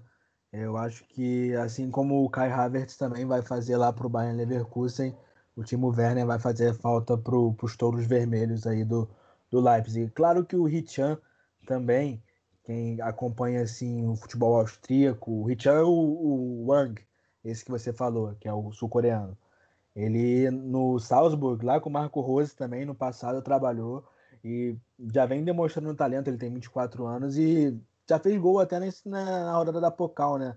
Na vitória contra o Nuremberg, na vitória por 3 a 0 do Leipzig. É um jogador que pode sim ser muito importante ali no, no setor ofensivo do Leipzig e que vai contar também com o Jean Kevin Augustin. O Augustin que jogou já a Bundesliga pelo Leipzig, depois foi emprestado, estava no rodou emprestado. O último empréstimo agora foi para o Leeds United, o time do Bielsa. Subiu de divisão lá no campeonato inglês e agora volta para a Alemanha, para essa equipe do Leipzig, que vai ser um dos nomes ali da frente. Que, como eu já falei, lá o Patrick Schick, que estava emprestado pela Roma, foi para o Bayern Leverkusen. O Timo Werner saiu, então eles perderam bastante nomes ali ofensivos, né? Acredito que o grande nome, o nome que vai ser o cara que todos vão olhar para essa equipe do Leipzig vai ser o Sabitzer, né? Que fez uma temporada em 2019-20 muito boa. É, assumiu a faixa de capitão da equipe, tem 26 anos, o austríaco, e digo que é um dos melhores jogadores do mundo, assim, principalmente do futebol alemão, é, na atualidade, é, jogando bastante, acredito que vai ser o principal nome do, do sistema ali do Julian, Julian Nagelsmann. É, o Konrad Leimer, Kevin Camper, bons jogadores também, o Nikunko, né? Quantas vezes a gente falou do Nikunko aqui no cast na temporada passada, sendo muito importante na criação de jogadas, né? Acredito que ele, se eu não me engano, ele foi o terceiro que mais deu assistências. Acho que foi Müller, Sancho e Nikunko em terceiro. Não tenho certeza, mas acredito que foi isso. Nikunko um jogador muito bom, que era da base do Paris Saint-Germain, mas um daqueles jogadores da base do Paris Saint-Germain que não são aproveitados pelo clube francês e que chegam à Bundesliga e se destacam, né? E também o Benjamin Reires, que, que chega, chega do Mônaco, o alemão que era do Bayer Leverkusen, jogou pelo Mônaco aí recentemente, chega para lateral esquerda, lateral direita e esquerda, né? Ele que é polivalente, é versátil. Também acredito que seja um bom reforço para a equipe do, do Nagelsmann. O Angelino, que se, na, se manteve na equipe, o Angelino que estava emprestado pelo pelo Manchester City e segue emprestado pelo Manchester City. Foi prorrogado, um jogador muito bom também, né? Que mostrou o seu valor nesse empréstimo, nessa primeira temporada de empréstimo aí, é, jogando até mesmo na Champions League muito bem, né? O, o Klosterman, um jogador de seleção nacional, assim como o Halsterberg. E também, o, Guilherme, eu acho que o mundo conheceu o Pamecano, né? O zagueiro Upamecano é, chamou muito atenção na Champions League, mas quem, quem acompanha o Leipzig na Bundesliga sabe que ele faz grandes partidas, grandes jogos. É, a equipe do Leipzig tem um, um, setor defensivo bom também com o Orban, com o Natê.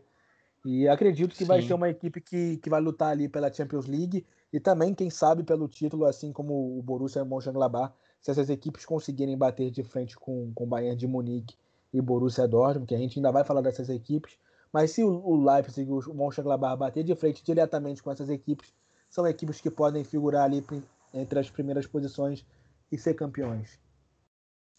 Sim, você mencionou o Pamecano e o destaque que eu queria dar é exatamente sobre a defesa da equipe do Leipzig.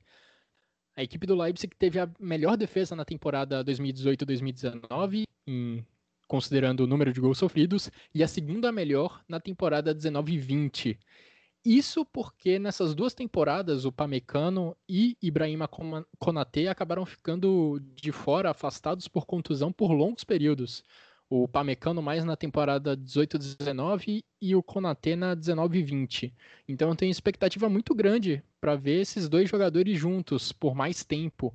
Dois jovens jogadores franceses, dois jovens zagueiros franceses que são muito promissores, já mostraram ótimo futebol na Bundesliga.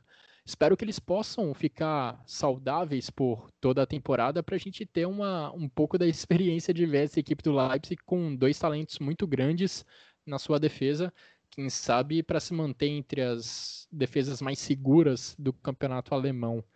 E acho que a expectativa do Leipzig é essa mesmo. Com o Julian Nagelsmann, a expectativa do Leipzig era de fato brigar mais forte pelo título da Bundesliga.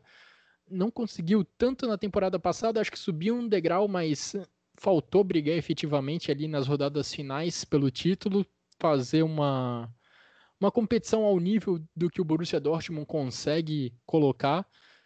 Vamos ver se o Nagelsmann consegue dar esse passo à frente, mas eu acho que a principal chance de título para o Leipzig, mas isso vale também para Dortmund e para Gladbach, tá na DFB Pokal, porque para derrubar o Bayern lá de cima é muito complicado. E crescer um degrau, Guilherme, principalmente pela performance que a equipe teve né, é, na Champions League. O Leipzig chamou muito a atenção em sendo, sendo um semifinalista de Champions League, né? Um trabalho aí, o primeiro ano de trabalho do, do Nagelsmann. Então, acredito que sim, de fato subiu um degrau, tem uma defesa muito sólida, tem um bom goleiro, que é o Peter Gulax, né? Húngaro. Então, acredito que sim, o Leipzig tem um elenco bom para disputar essa Bundesliga na parte de cima e o Nagelsmann no seu segundo ano mostrar um trabalho aí que ele tem muitas variações táticas, né? É, muitas variações no, no, nos esquemas dele. É um estudioso, assim, digamos, do futebol. É, muitos comparam ele também com o Mourinho, não sei quem, mas ele é o Julian Nagelsmann, né? E vamos ver aí a segunda temporada dele na equipe do Leipzig, né? É. é bem lembrado. O Leipzig teve uma grande campanha na última Champions League e só para deixar claro mesmo, quando, me, quando eu falo em subir um degrau, eu falo na Bundesliga, porque subir um degrau na Champions League é extremamente improvável. Acho que, inclusive, chegar numa semifinal é extremamente improvável para essa equipe do Leipzig, pelo menos nessa próxima temporada. Sem dúvida, Diga, eu, também, eu também não vejo essa equipe do, do Leipzig repetindo o feito que fez na, na atual temporada. Mas eu, quando eu, eu, quis dizer subir um degrau, eu quis dizer no, no sentido assim, a gente vê a equipe fazendo mais um feito que até mesmo ninguém esperava, né? Sim. né? O Leipzig é, chegar numa semifinal e demonstrou um pouco a força que esse elenco tem. E se o, o zagueiro lá, o Konate, se manter saudável, né? E o Pamecano fizer aquela dupla, como você já bem falou, quem sabe a gente não vê uma, uma dupla defensiva muito forte e eles voltarem aí a brigar em competições continentais, mas eu também acho muito improvável ver o, o Leipzig na semifinal da, da Champions League 2020-21. Sim, sim. Bom, chegou o momento. Os dois principais clubes da Bundesliga nos últimos anos, chegando ao nosso guia da temporada. Primeiramente, falar de Borussia Dortmund. E para introduzir o assunto, convidamos o nosso companheiro Tiago Damaral. Diga aí, Tiago, qual a sua expectativa para a temporada? Fala galera do Chucrute, que honra enorme estar participando do melhor podcast de futebol alemão da podosfera brasileira. Eu sou o Thiago Amaral, apresentador do Brazucast, editor de texto no site do Fox Sports.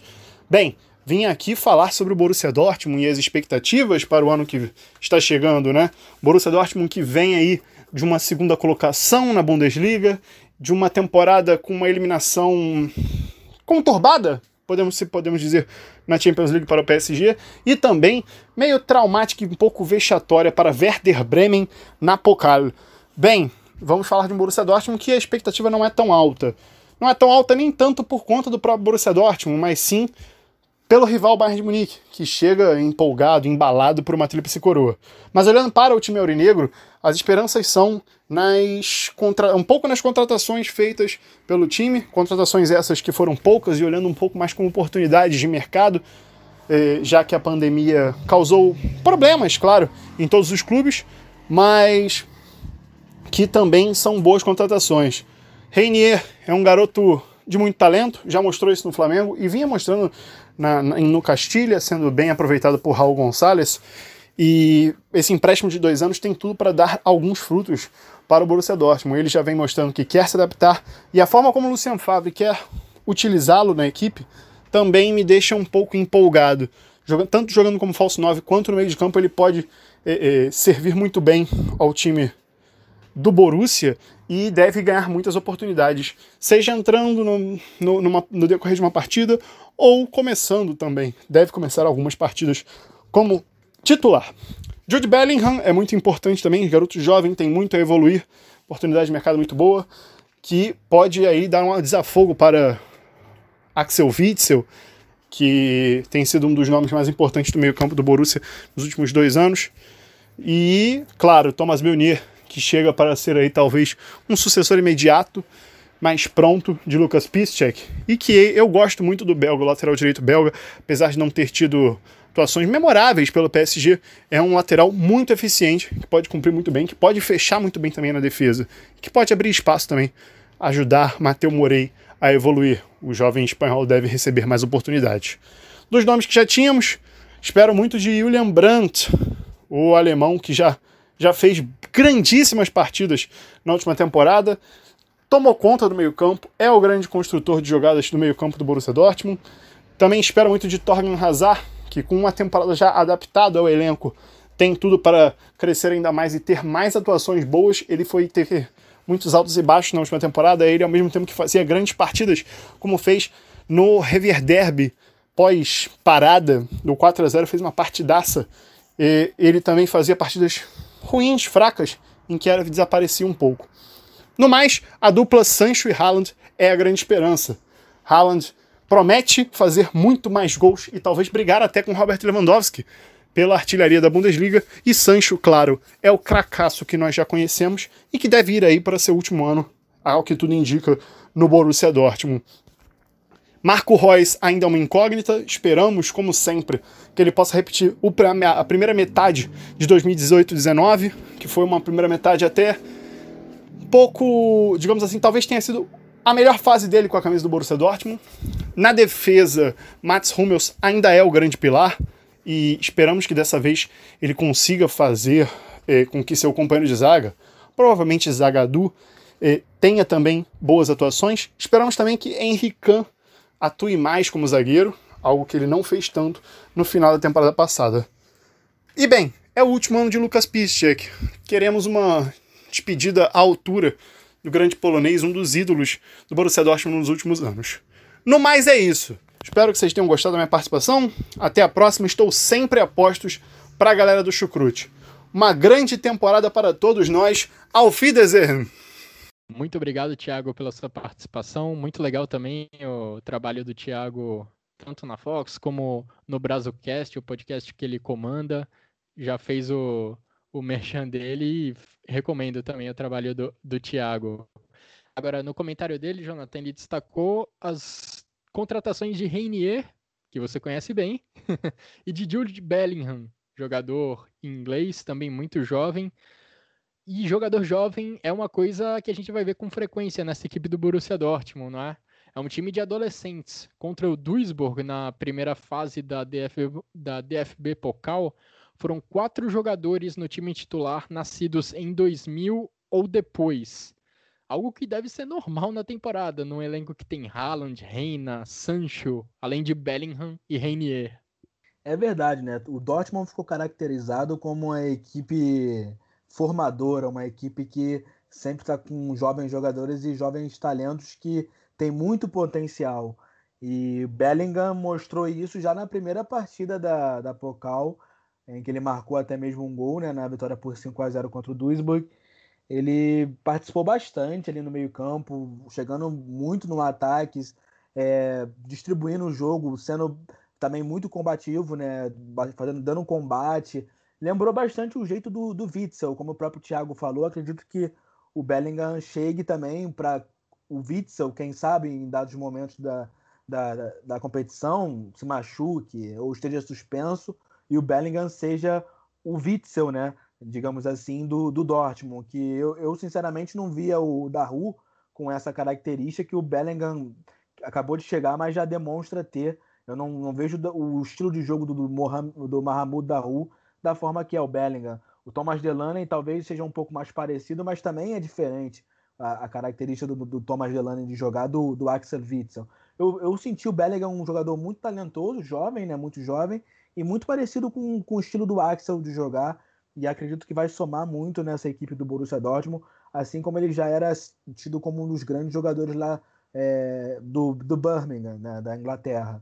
O Thomas Meunier é um jogador, como o Thiago falou, que não vinha de grandes exibições é, memoráveis no Paris Saint-Germain. Eu também não, não, não sou, não, eu, não, eu particularmente não sou muito fã dele como, como jogador, mas gostei da performance dele é, na primeira partida lá na, na, na Pocal. Né? Foi um jogador que jogou muito bem ali e vai ser ali o cara que vai assumir o posto do, do Lukas Piszczek, que chega para sua última temporada, o, um grande ídolo do, do Borussia Dortmund, o polonês Piszczek, que já disse né, que assinou o contrato para terminar. Ia terminar nessa última agora, só que como foi uma temporada, nessa última temporada agora, mas como foi uma temporada atípica, decidiu ficar mais uma. E ele fez uma última temporada muito, muito boa, jogando como zagueiro, é, com a idade que tem, indo e voltando com fôlego.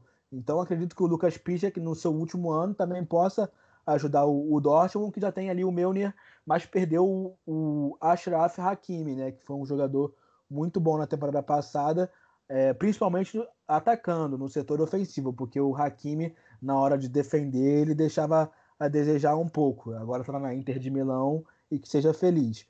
É, o Reinier, né? É. o Reinier. Fala, Guilherme. É, eu acho que o Meunier, na verdade, ele vem mais para ocupar esse espaço, essa lacuna aberta pelo Hakimi. Claro que são características totalmente diferentes, mas já nesse jogo contra o Duisburg, quem jogou ali pela ala direita foi o, foi o jogador belga. E a gente já sente falta, né, daquela explosão, daquela velocidade que o Hakimi conseguia impor no ataque. Ele conseguia colocar a bola na frente do defensor e ia buscar, ia para a linha de fundo, conseguia ganhar na velocidade, algo que não é a característica do, do Meunier. O Meunier não vai ganhar do adversário na velocidade, pelo menos não na maioria dos lances. Vai ser um pouco estranho ver esse lado direito do Borussia Dortmund sob nova direção. É verdade, é a característica do Meunier é mais de defender, né, e sair distribuindo, avançando pela direita, mas não com tanta velocidade, com tanta explosão como era o Ashraf Hakimi. Mas eu acho que a compensação está justamente no, na característica do, do Meunier em defender. Porque o Hakimi, como eu disse, atacava muito bem, mas na hora de se defender deixava a desejar. Eu me lembro de muitos momentos do Dortmund sofrer gols ou tomar bola nas costas de lances que se originou nas costas do, do, do Hakimi, né? Que é sim um grande jogador, é jovem também. Acredito que lá na Inter de Milão vai ser feliz, mas é, e foi muito, foi muito feliz também no Dortmund, mas no setor defensivo deixava a desejar. O Renier, né, como eu ia falar, o jovem que era do Flamengo aqui, do, do clube que eu torço, eu acho que é um jogador muito bom. Ele teve aqui no Brasil mesmo a experiência de entender já um pouco do futebol europeu, né? Quando teve o Jorge Jesus treinando ele, e o Jorge Jesus é, é o tipo técnico chato que pega no pé, né? Que, que fala mesmo, que cobra com intensidade. E o Renier até mesmo teve um momento que ficou muito caracterizado, que foi que o Jorge Jesus pegou ele assim, é, foi ao pé da orelha dele, né, e falou para ele não dar mais um passe de calcanhar no momento ali que não era para dar um passe de calcanhar, para cruzar com seriedade. Foi um Flamengo Chapecoense no Brasileirão do ano passado e que ficou caracterizado justamente o momento do Jesus dando uma bronca nele, né, um esporro. E ele mesmo diz isso em entrevistas que o Jesus, de fato, foi um treinador que ajudou muito ele e com certeza ajudou, né, com a mentalidade europeia, já do futebol europeu, de, de cobrar, é, ter seriedade. Então o Renier chegou no Real Madrid Castilha e lá também, como o Thiago falou, teve um bom trabalho com o Raul Gonzalez, Raul Gonzalez, ídolo do Schalke no FIA também, né? É, grande Raul do Real Madrid. Então acho que o Reinier chega no, no, futebol alemão com muita vontade, ele demonstra estar com muita vontade de, de aprender. O Dortmund que teve, uma, teve boas relações né, ao longo do tempo com os jogadores brasileiros, Amoroso, Dedê, Tinga, Evanilson, Everton, Júlio César, entre outros, né? Jogadores brasileiros, o próprio Felipe Santana, que foi o último, há muito tempo que o Dortmund não tinha um jogador brasileiro, né? E o Reinier chega e eu acho que pode ajudar muito, justamente também por ser um jogador versátil, polivalente. Quando o Haaland, por exemplo, não estiver em campo, talvez seja o Reinier o jogador que seja acionado ali na frente, né? Quando o Marco Reus também talvez não esteja em campo e o, Lucian Favre decida usar o Reinier, talvez seja o Reinier que entre ali, né? São, é um empréstimo de dois anos. O Real Madrid que viu o Borussia Dortmund, digamos assim, como uma boa porta de deixar um jovem seu lá se desenvolvendo, porque o Hakimi foi isso, né? O Hakimi era do Real Madrid, se desenvolveu no Dortmund, ficou duas temporadas e agora Inter de Milão. O, o Renier, sinceramente, não, eu vejo um caminho um pouco parecido. Vai ter duas temporadas de, de, de se desenvolver na Europa, que é a intenção do Real Madrid emprestar ele para o Borussia é essa, e vamos ver se ele vai se desenvolver, vai ajudar o Dortmund e depois sei lá qual vai ser o destino, se ele vai ficar na equipe, é, se o Dortmund compra em definitivo, se ele volta para o Real Madrid. Mas é um jogador que tem muito talento e tem muito para somar. Eu fico muito contente de ver um, um brasileiro voltando uh, é, para o Borussia Dortmund. O Borussia Dortmund que tem Sancho, Haaland, vários grandes jovens jogadores aí que estão a, a, nível internacional, né? a nível de grandes, grandes competições. É, eu acho que essa ida para o Borussia Dortmund é boa para o Reinier também, pela forma como o Lucien Favre posiciona a equipe dele em campo. O Favre ele gosta de dar liberdade para os atacantes. Você vê Sancho, Haaland, Hazard, Royce, todos com liberdade para se movimentar lá na frente, para se aproximar, conseguir tabelas entre eles. Ele não vai ficar colado em uma lateral ou na outra para esperar a jogada até chegar até ele. Ele vai ter liberdade de movimentação eu acho que isso é bem positivo, pode ser bem positivo para o desenvolvimento desse jovem jogador brasileiro, mais um dos adolescentes da equipe do Borussia Dortmund. E uma outra mudança tática, Jonathan, que parecia que ia acontecer, mas pelo jeito foi deixada de lado pelo Lucien Favre, é a questão de linha de quatro ou três zagueiros. No início da pré-temporada, a gente viu o Borussia Dortmund fazendo alguns amistosos com linha de quatro defensores talvez até justificada pela saída do Hakimi, já que um dos motivos para mudar para o 3-4-3 era exatamente não deixar o Hakimi tão exposto defensivamente e usar a excelente capacidade ofensiva dele, pela velocidade, pela habilidade. Sem o Hakimi, o Lucien Favre pro, provavelmente pensou em voltar para a linha de quatro defensores, mas já contra o Duisburg ele manteve o 3-4-3, manteve o esquema com três zagueiros. Eu acho que o Lucien Favre vai fazer bastante variações táticas nessa, nessa temporada. Eu, sinceramente, não estou com grandes expectativas, até porque sou torcedor do Borussia Dortmund, todo mundo sabe, mas eu acho que o setor defensivo, principalmente, é o que mais deixa a desejar nessa equipe. O Matt Hummels é o ponto fora da curva, é o jogador craque ali da defesa, o chefe da defesa, que ajuda muito na saída de bola, ajuda muito com o posicionamento, e é o mais veterano, é campeão do mundo, de fato o melhor jogador ali. O Akanji, que depois daquela lesão que ele teve no quadril, nunca mais foi o mesmo, mas parece estar conseguindo manter uma regularidade um pouco melhor, até mesmo no jogo da, contra a Alemanha, pela, que ele jogou pela Suíça, né? Ele fez uma partida ok. O Emir Khan, que é um jogador que eu gosto também, acho que ele é muito bom no combate, também sabe sair jogando, mas às vezes se atrapalha. É um jogador bom, mas que às vezes dá umas osciladas assim meio bizonhas. Que, que eu acho que pode agregar muito nessa, nessa defesa do Borussia Dortmund, mas é uma defesa que, que deixa a desejar. Eu acho que para uma temporada grande, em que você vai jogar grandes competições como é a Champions League, a Bundesliga e a Pokal, você precisa ter um setor defensivo mais sólido com, e com, com nomes, né? Porque vamos supor, eu sempre toco nesse fator, porque o futebol alemão, e eu acho que o futebol como um todo, a gente vê muito os clubes sofrendo com lesões, né? O Borussia Dortmund, por exemplo, é um clube que sofre muito com lesão. E se perde ali um Akanji na defesa, e entra um Zagadou. Aí se perde um Zagadou, entra quem, né? O Léo Balerdi, que era um jogador que tínhamos argentino, está emprestado agora pro Olympique de Marseille. Então, eu acredito que o, o Lucien Favre vai, fazer, fazer bastante variações táticas, né? Ao longo da temporada, mas vai utilizar muitas vezes sim desse sistema com três defensores e, claro, com Akanji e Hummels, é, digamos, titulares e o Emirican ali fazendo talvez um revezamento mais com, com o Zagadou, né? Pelo menos é, é, o que eu mais vejo. E também o Lucas Pichek, também não posso esquecer quem eu já elogiei e que está na sua última temporada e que com certeza tem nível ainda para entrar em, entrar em alguns jogos e, e jogar bem. É, o Marco Reus, ele sempre quando joga, geralmente ele demonstra é, o, o, futebol dele. Na última temporada ele não, realmente não estava numa boa fase a, antes de se lesionar. Depois se lesionou, ficou sete meses fora. Mas agora já voltou no amistoso contra o Sparta Rotterdam, marcou gol. No jogo contra o Duisburg, em menos de sete segundos em campo, marcou gol. É um jogador que, que a gente sabe do talento dele, que se conseguisse manter saudável, como foi em algumas vezes, ele sempre se machuca, isso é fato. Mas ele consegue, às vezes, se manter é, por alguns meses ou por um ano saudável. E que se ele espero que ele consiga se manter né, saudável nessa temporada, se tiver alguma, algum tipo de lesão que seja pequena e que possa ajudar o Dortmund, porque o talento dele é, é inegável, é um jogador muito bom, é o capitão de fato da equipe e o Dortmund vai precisar muito dele, porque eu não, não vejo. Tudo bem, o Dortmund tem uma boa equipe, tem um bom elenco, é, a exceção eu vejo a defesa, como eu já disse, mas eu não vejo uma equipe com capacidade de bater de frente com o Bayern de Munique ao longo de uma, de uma temporada. Jogar com o Bayern de Munique uma partida e vencer o Bayern de Munique uma partida é uma coisa. É, o negócio é você saber ter uma consistência a lá Bayern de Munique, que rara, raras as vezes oscila contra equipes da parte de baixo da tabela.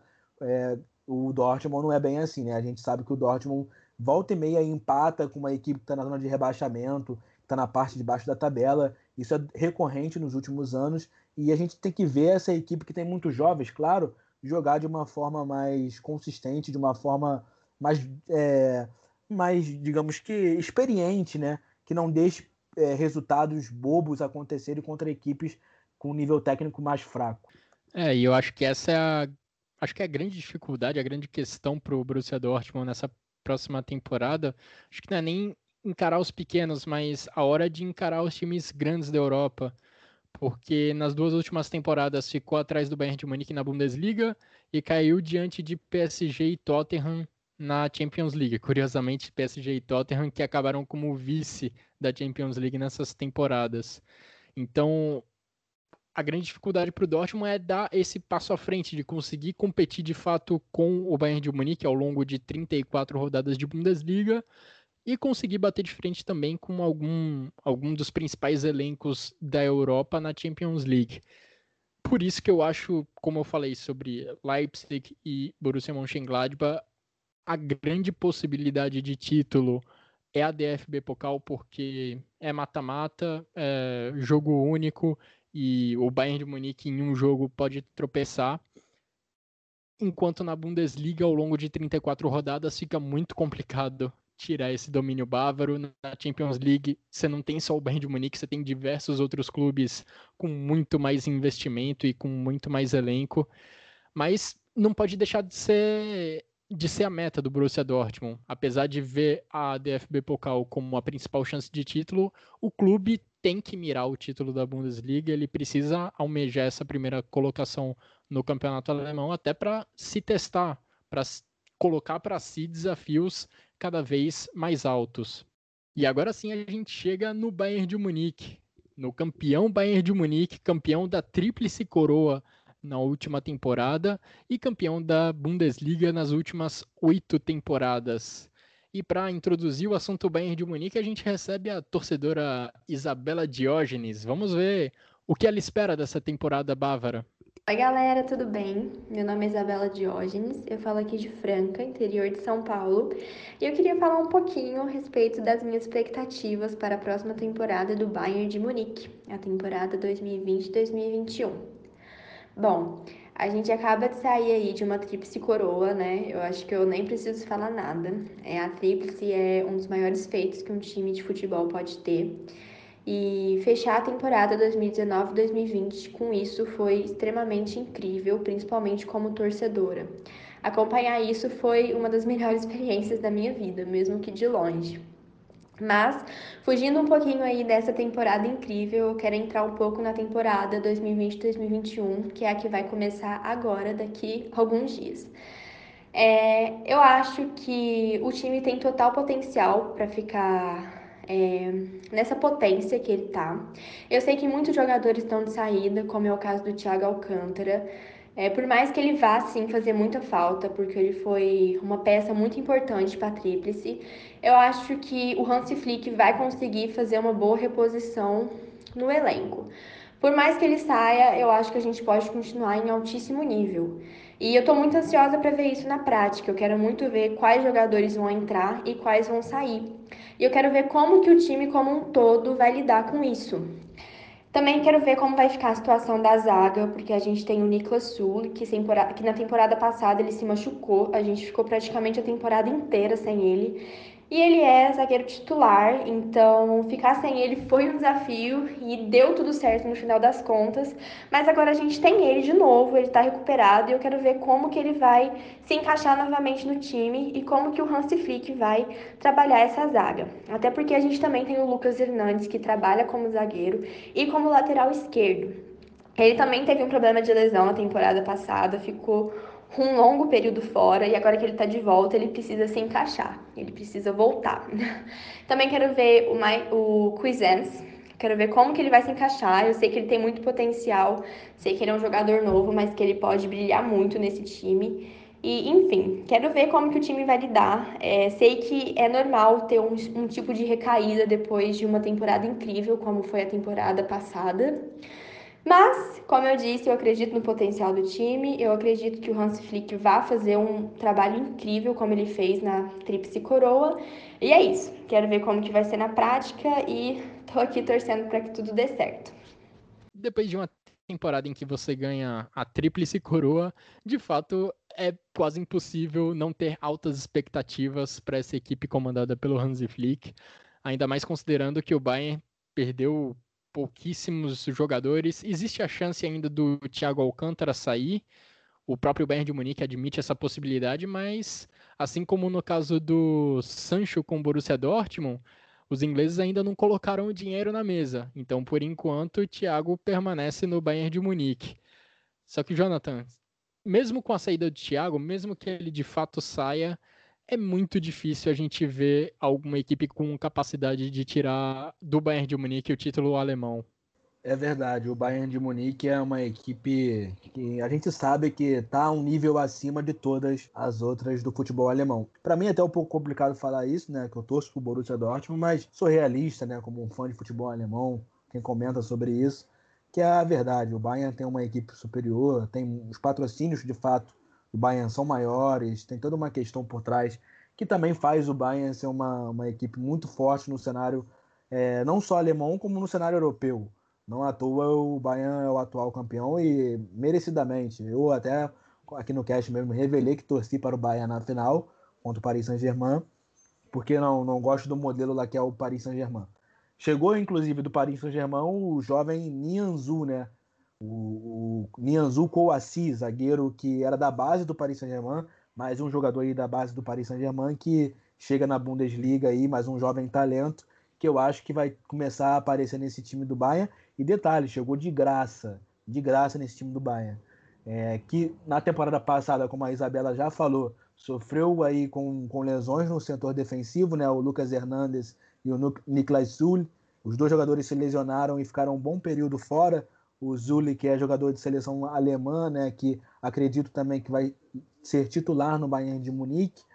O Alaba, que é um jogador que também jogou muito pela zaga, esse sim também está rolando rumores de que pode deixar o Bayern de Munique, que não, ainda não renovou e que está rolando alguns, alguns rumores de que ele pode ir para o futebol inglês, não sei o quê, mas acredito que vai ficar também na equipe.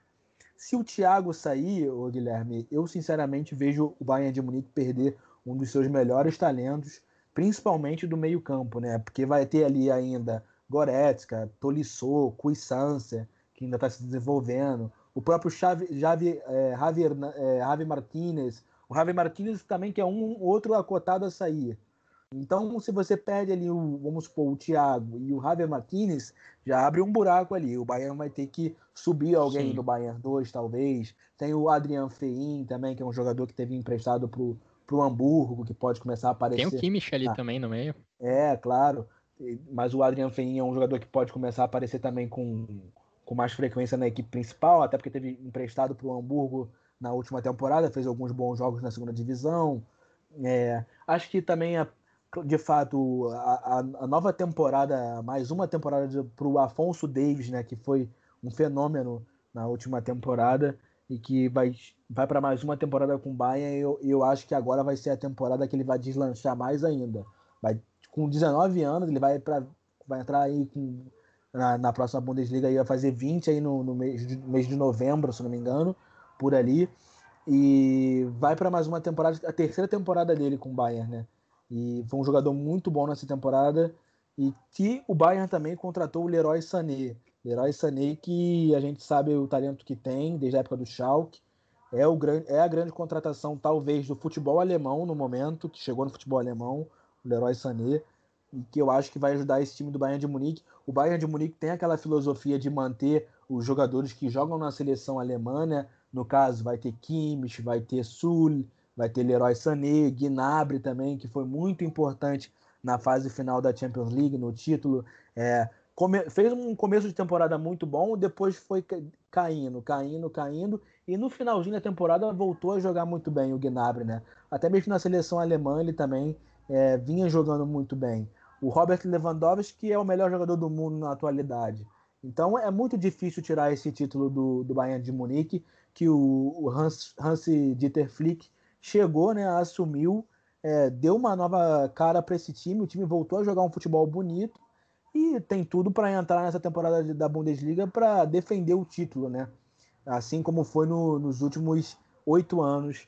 Então, acho que o, que o Bayern de Munique é o cotado sim a ser campeão, embora tenha essas adversidades assim de saída de jogadores, como também os jogadores estavam emprestados, o Coutinho, o Perisic, né? Que não, não, não ficaram, já era previsto isso, mas que deixam de fato um buraquinho, até porque ambos os jogadores em certos momentos, talvez não, talvez até mais o Perisic do que o Coutinho, mas ambos teve bons momentos nessa equipe do Bayern, né? E que saíram aí, deixam um buraco. Mas se o Bayern não sofrer com, com muitas lesões e o Flick conseguir dar continuidade, uma grande temporada que o Bayern possa, possa vir a ter.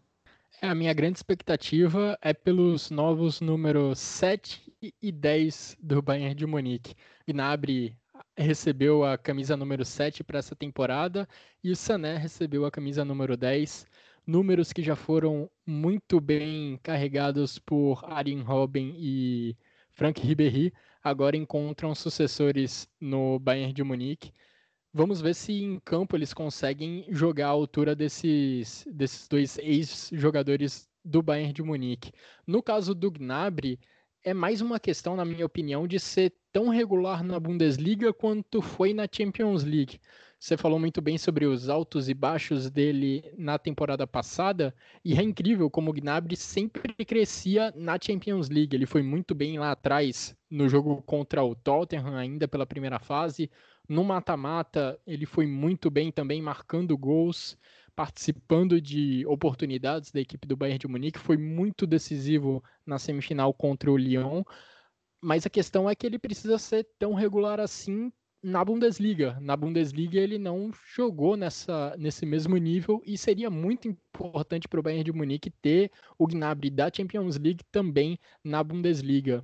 E o Sané, eu acho que vem para ser também uma das grandes estrelas da equipe, muito em breve, se não logo na primeira rodada, deve ser titular dessa equipe do Hansi Flick.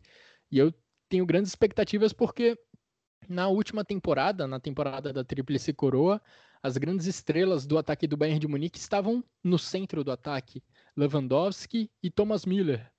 Agora, espero que esses dois jogadores possam também carregar um pouco da responsabilidade para os lados do campo, para as pontas. Gnabry e Sané, se eles conseguirem ser decisivos também pelos lados do campo, vão tornar essa equipe do Bayern de Munique ainda mais complicada de vencer. O Thomas Miller que foi muito bem reciclado, assim dizendo, é, com o Dieter Flick, né? A verdade é que ele não se dava bem com o Robert, com o Kovac, né? Nico, Nico Kovac. Kovac. É, o Robert, se eu não me engano, é o irmão dele. Mas enfim. Exato. É, não se dava bem com o Nico Kovac. E depois que o Flick chegou, de fato, o Miller mudou, né? E tem tudo também para entrar para uma nova temporada e ajudar aí essa equipe do Bayern de Munique. Eu não vou tocar naquela questão de que ele tem que voltar para a seleção da Alemanha, porque a gente já falou isso em diversos casts, mas é um jogador que tem sim nível internacional para jogar em alto nível na Champions League, na Nations League, na Eurocopa, o que for. No momento, com 31 anos, o Thomas Miller ainda é muito capaz de, de ser decisivo para o Bayern de Munique. E acredito que vai ser uma das principais caras da próxima temporada. Um jogador que, sinceramente, para eu que sou Dortmund, mas eu, os torcedores do, do Bayern falam que tem aquela mentalidade Mia Samia Samia. Então o Thomas Miller com certeza tem essa mentalidade lá do Bayern, porque é um torcedor nato dessa equipe desde criança, e eu acho que ele vai assumir um nível de liderança nos próximos anos muito muito grande nessa equipe. E, e justamente com o Flick, né, que ele também já conhece desde a época que o Flick era é, auxiliar do Joachim Löw na seleção alemã.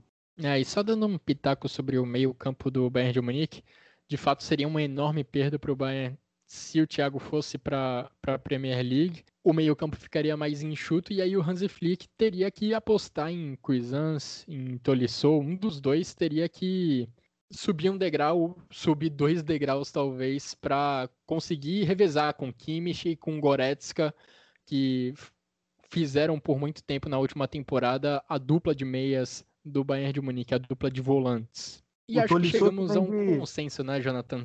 Qualquer coisa que não seja título para o Bayern de Munique nas competições domésticas vai ser uma surpresa. O grande desafio para a equipe do Hansi Flick é seguir competindo no mais alto nível da Europa, seguir competindo de igual para igual ou até no nível superior, como foi na última temporada, contra as grandes equipes da Europa, como Liverpool, como Real Madrid, como o Paris Saint-Germain.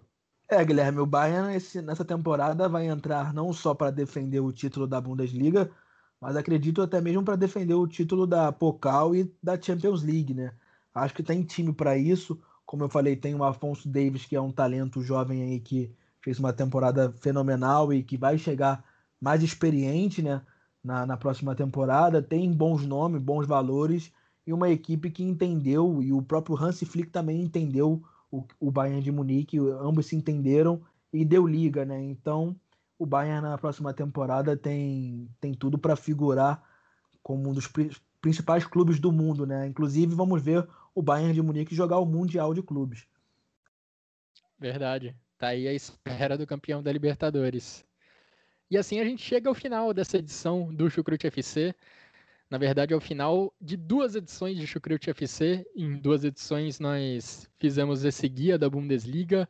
Ficou um pouco longo, mas foi feito com carinho, foi feito para ser completo, para trazer todos os detalhes das 18 equipes que vão disputar essa edição do Campeonato Alemão. Espero que vocês todos tenham gostado. Agradeço muito a todos que contribuíram com esse guia, com essa prévia da Bundesliga, a todos os torcedores que mandaram a sua contribuição aqui para o Chucrute, que mandaram as suas análises. Agradeço a você também, Jonathan, pelas, pelos seus comentários. E, é claro, agradeço também a todos que nos acompanharam até aqui. A temporada da Bundesliga está começando. Estamos todos empolgados por ela. Na sexta-feira já tem Bayern de Munique contra Schalke 04 dando o pontapé inicial. Estaremos acompanhando e logo logo nós voltamos. Um grande abraço a todos e até a próxima.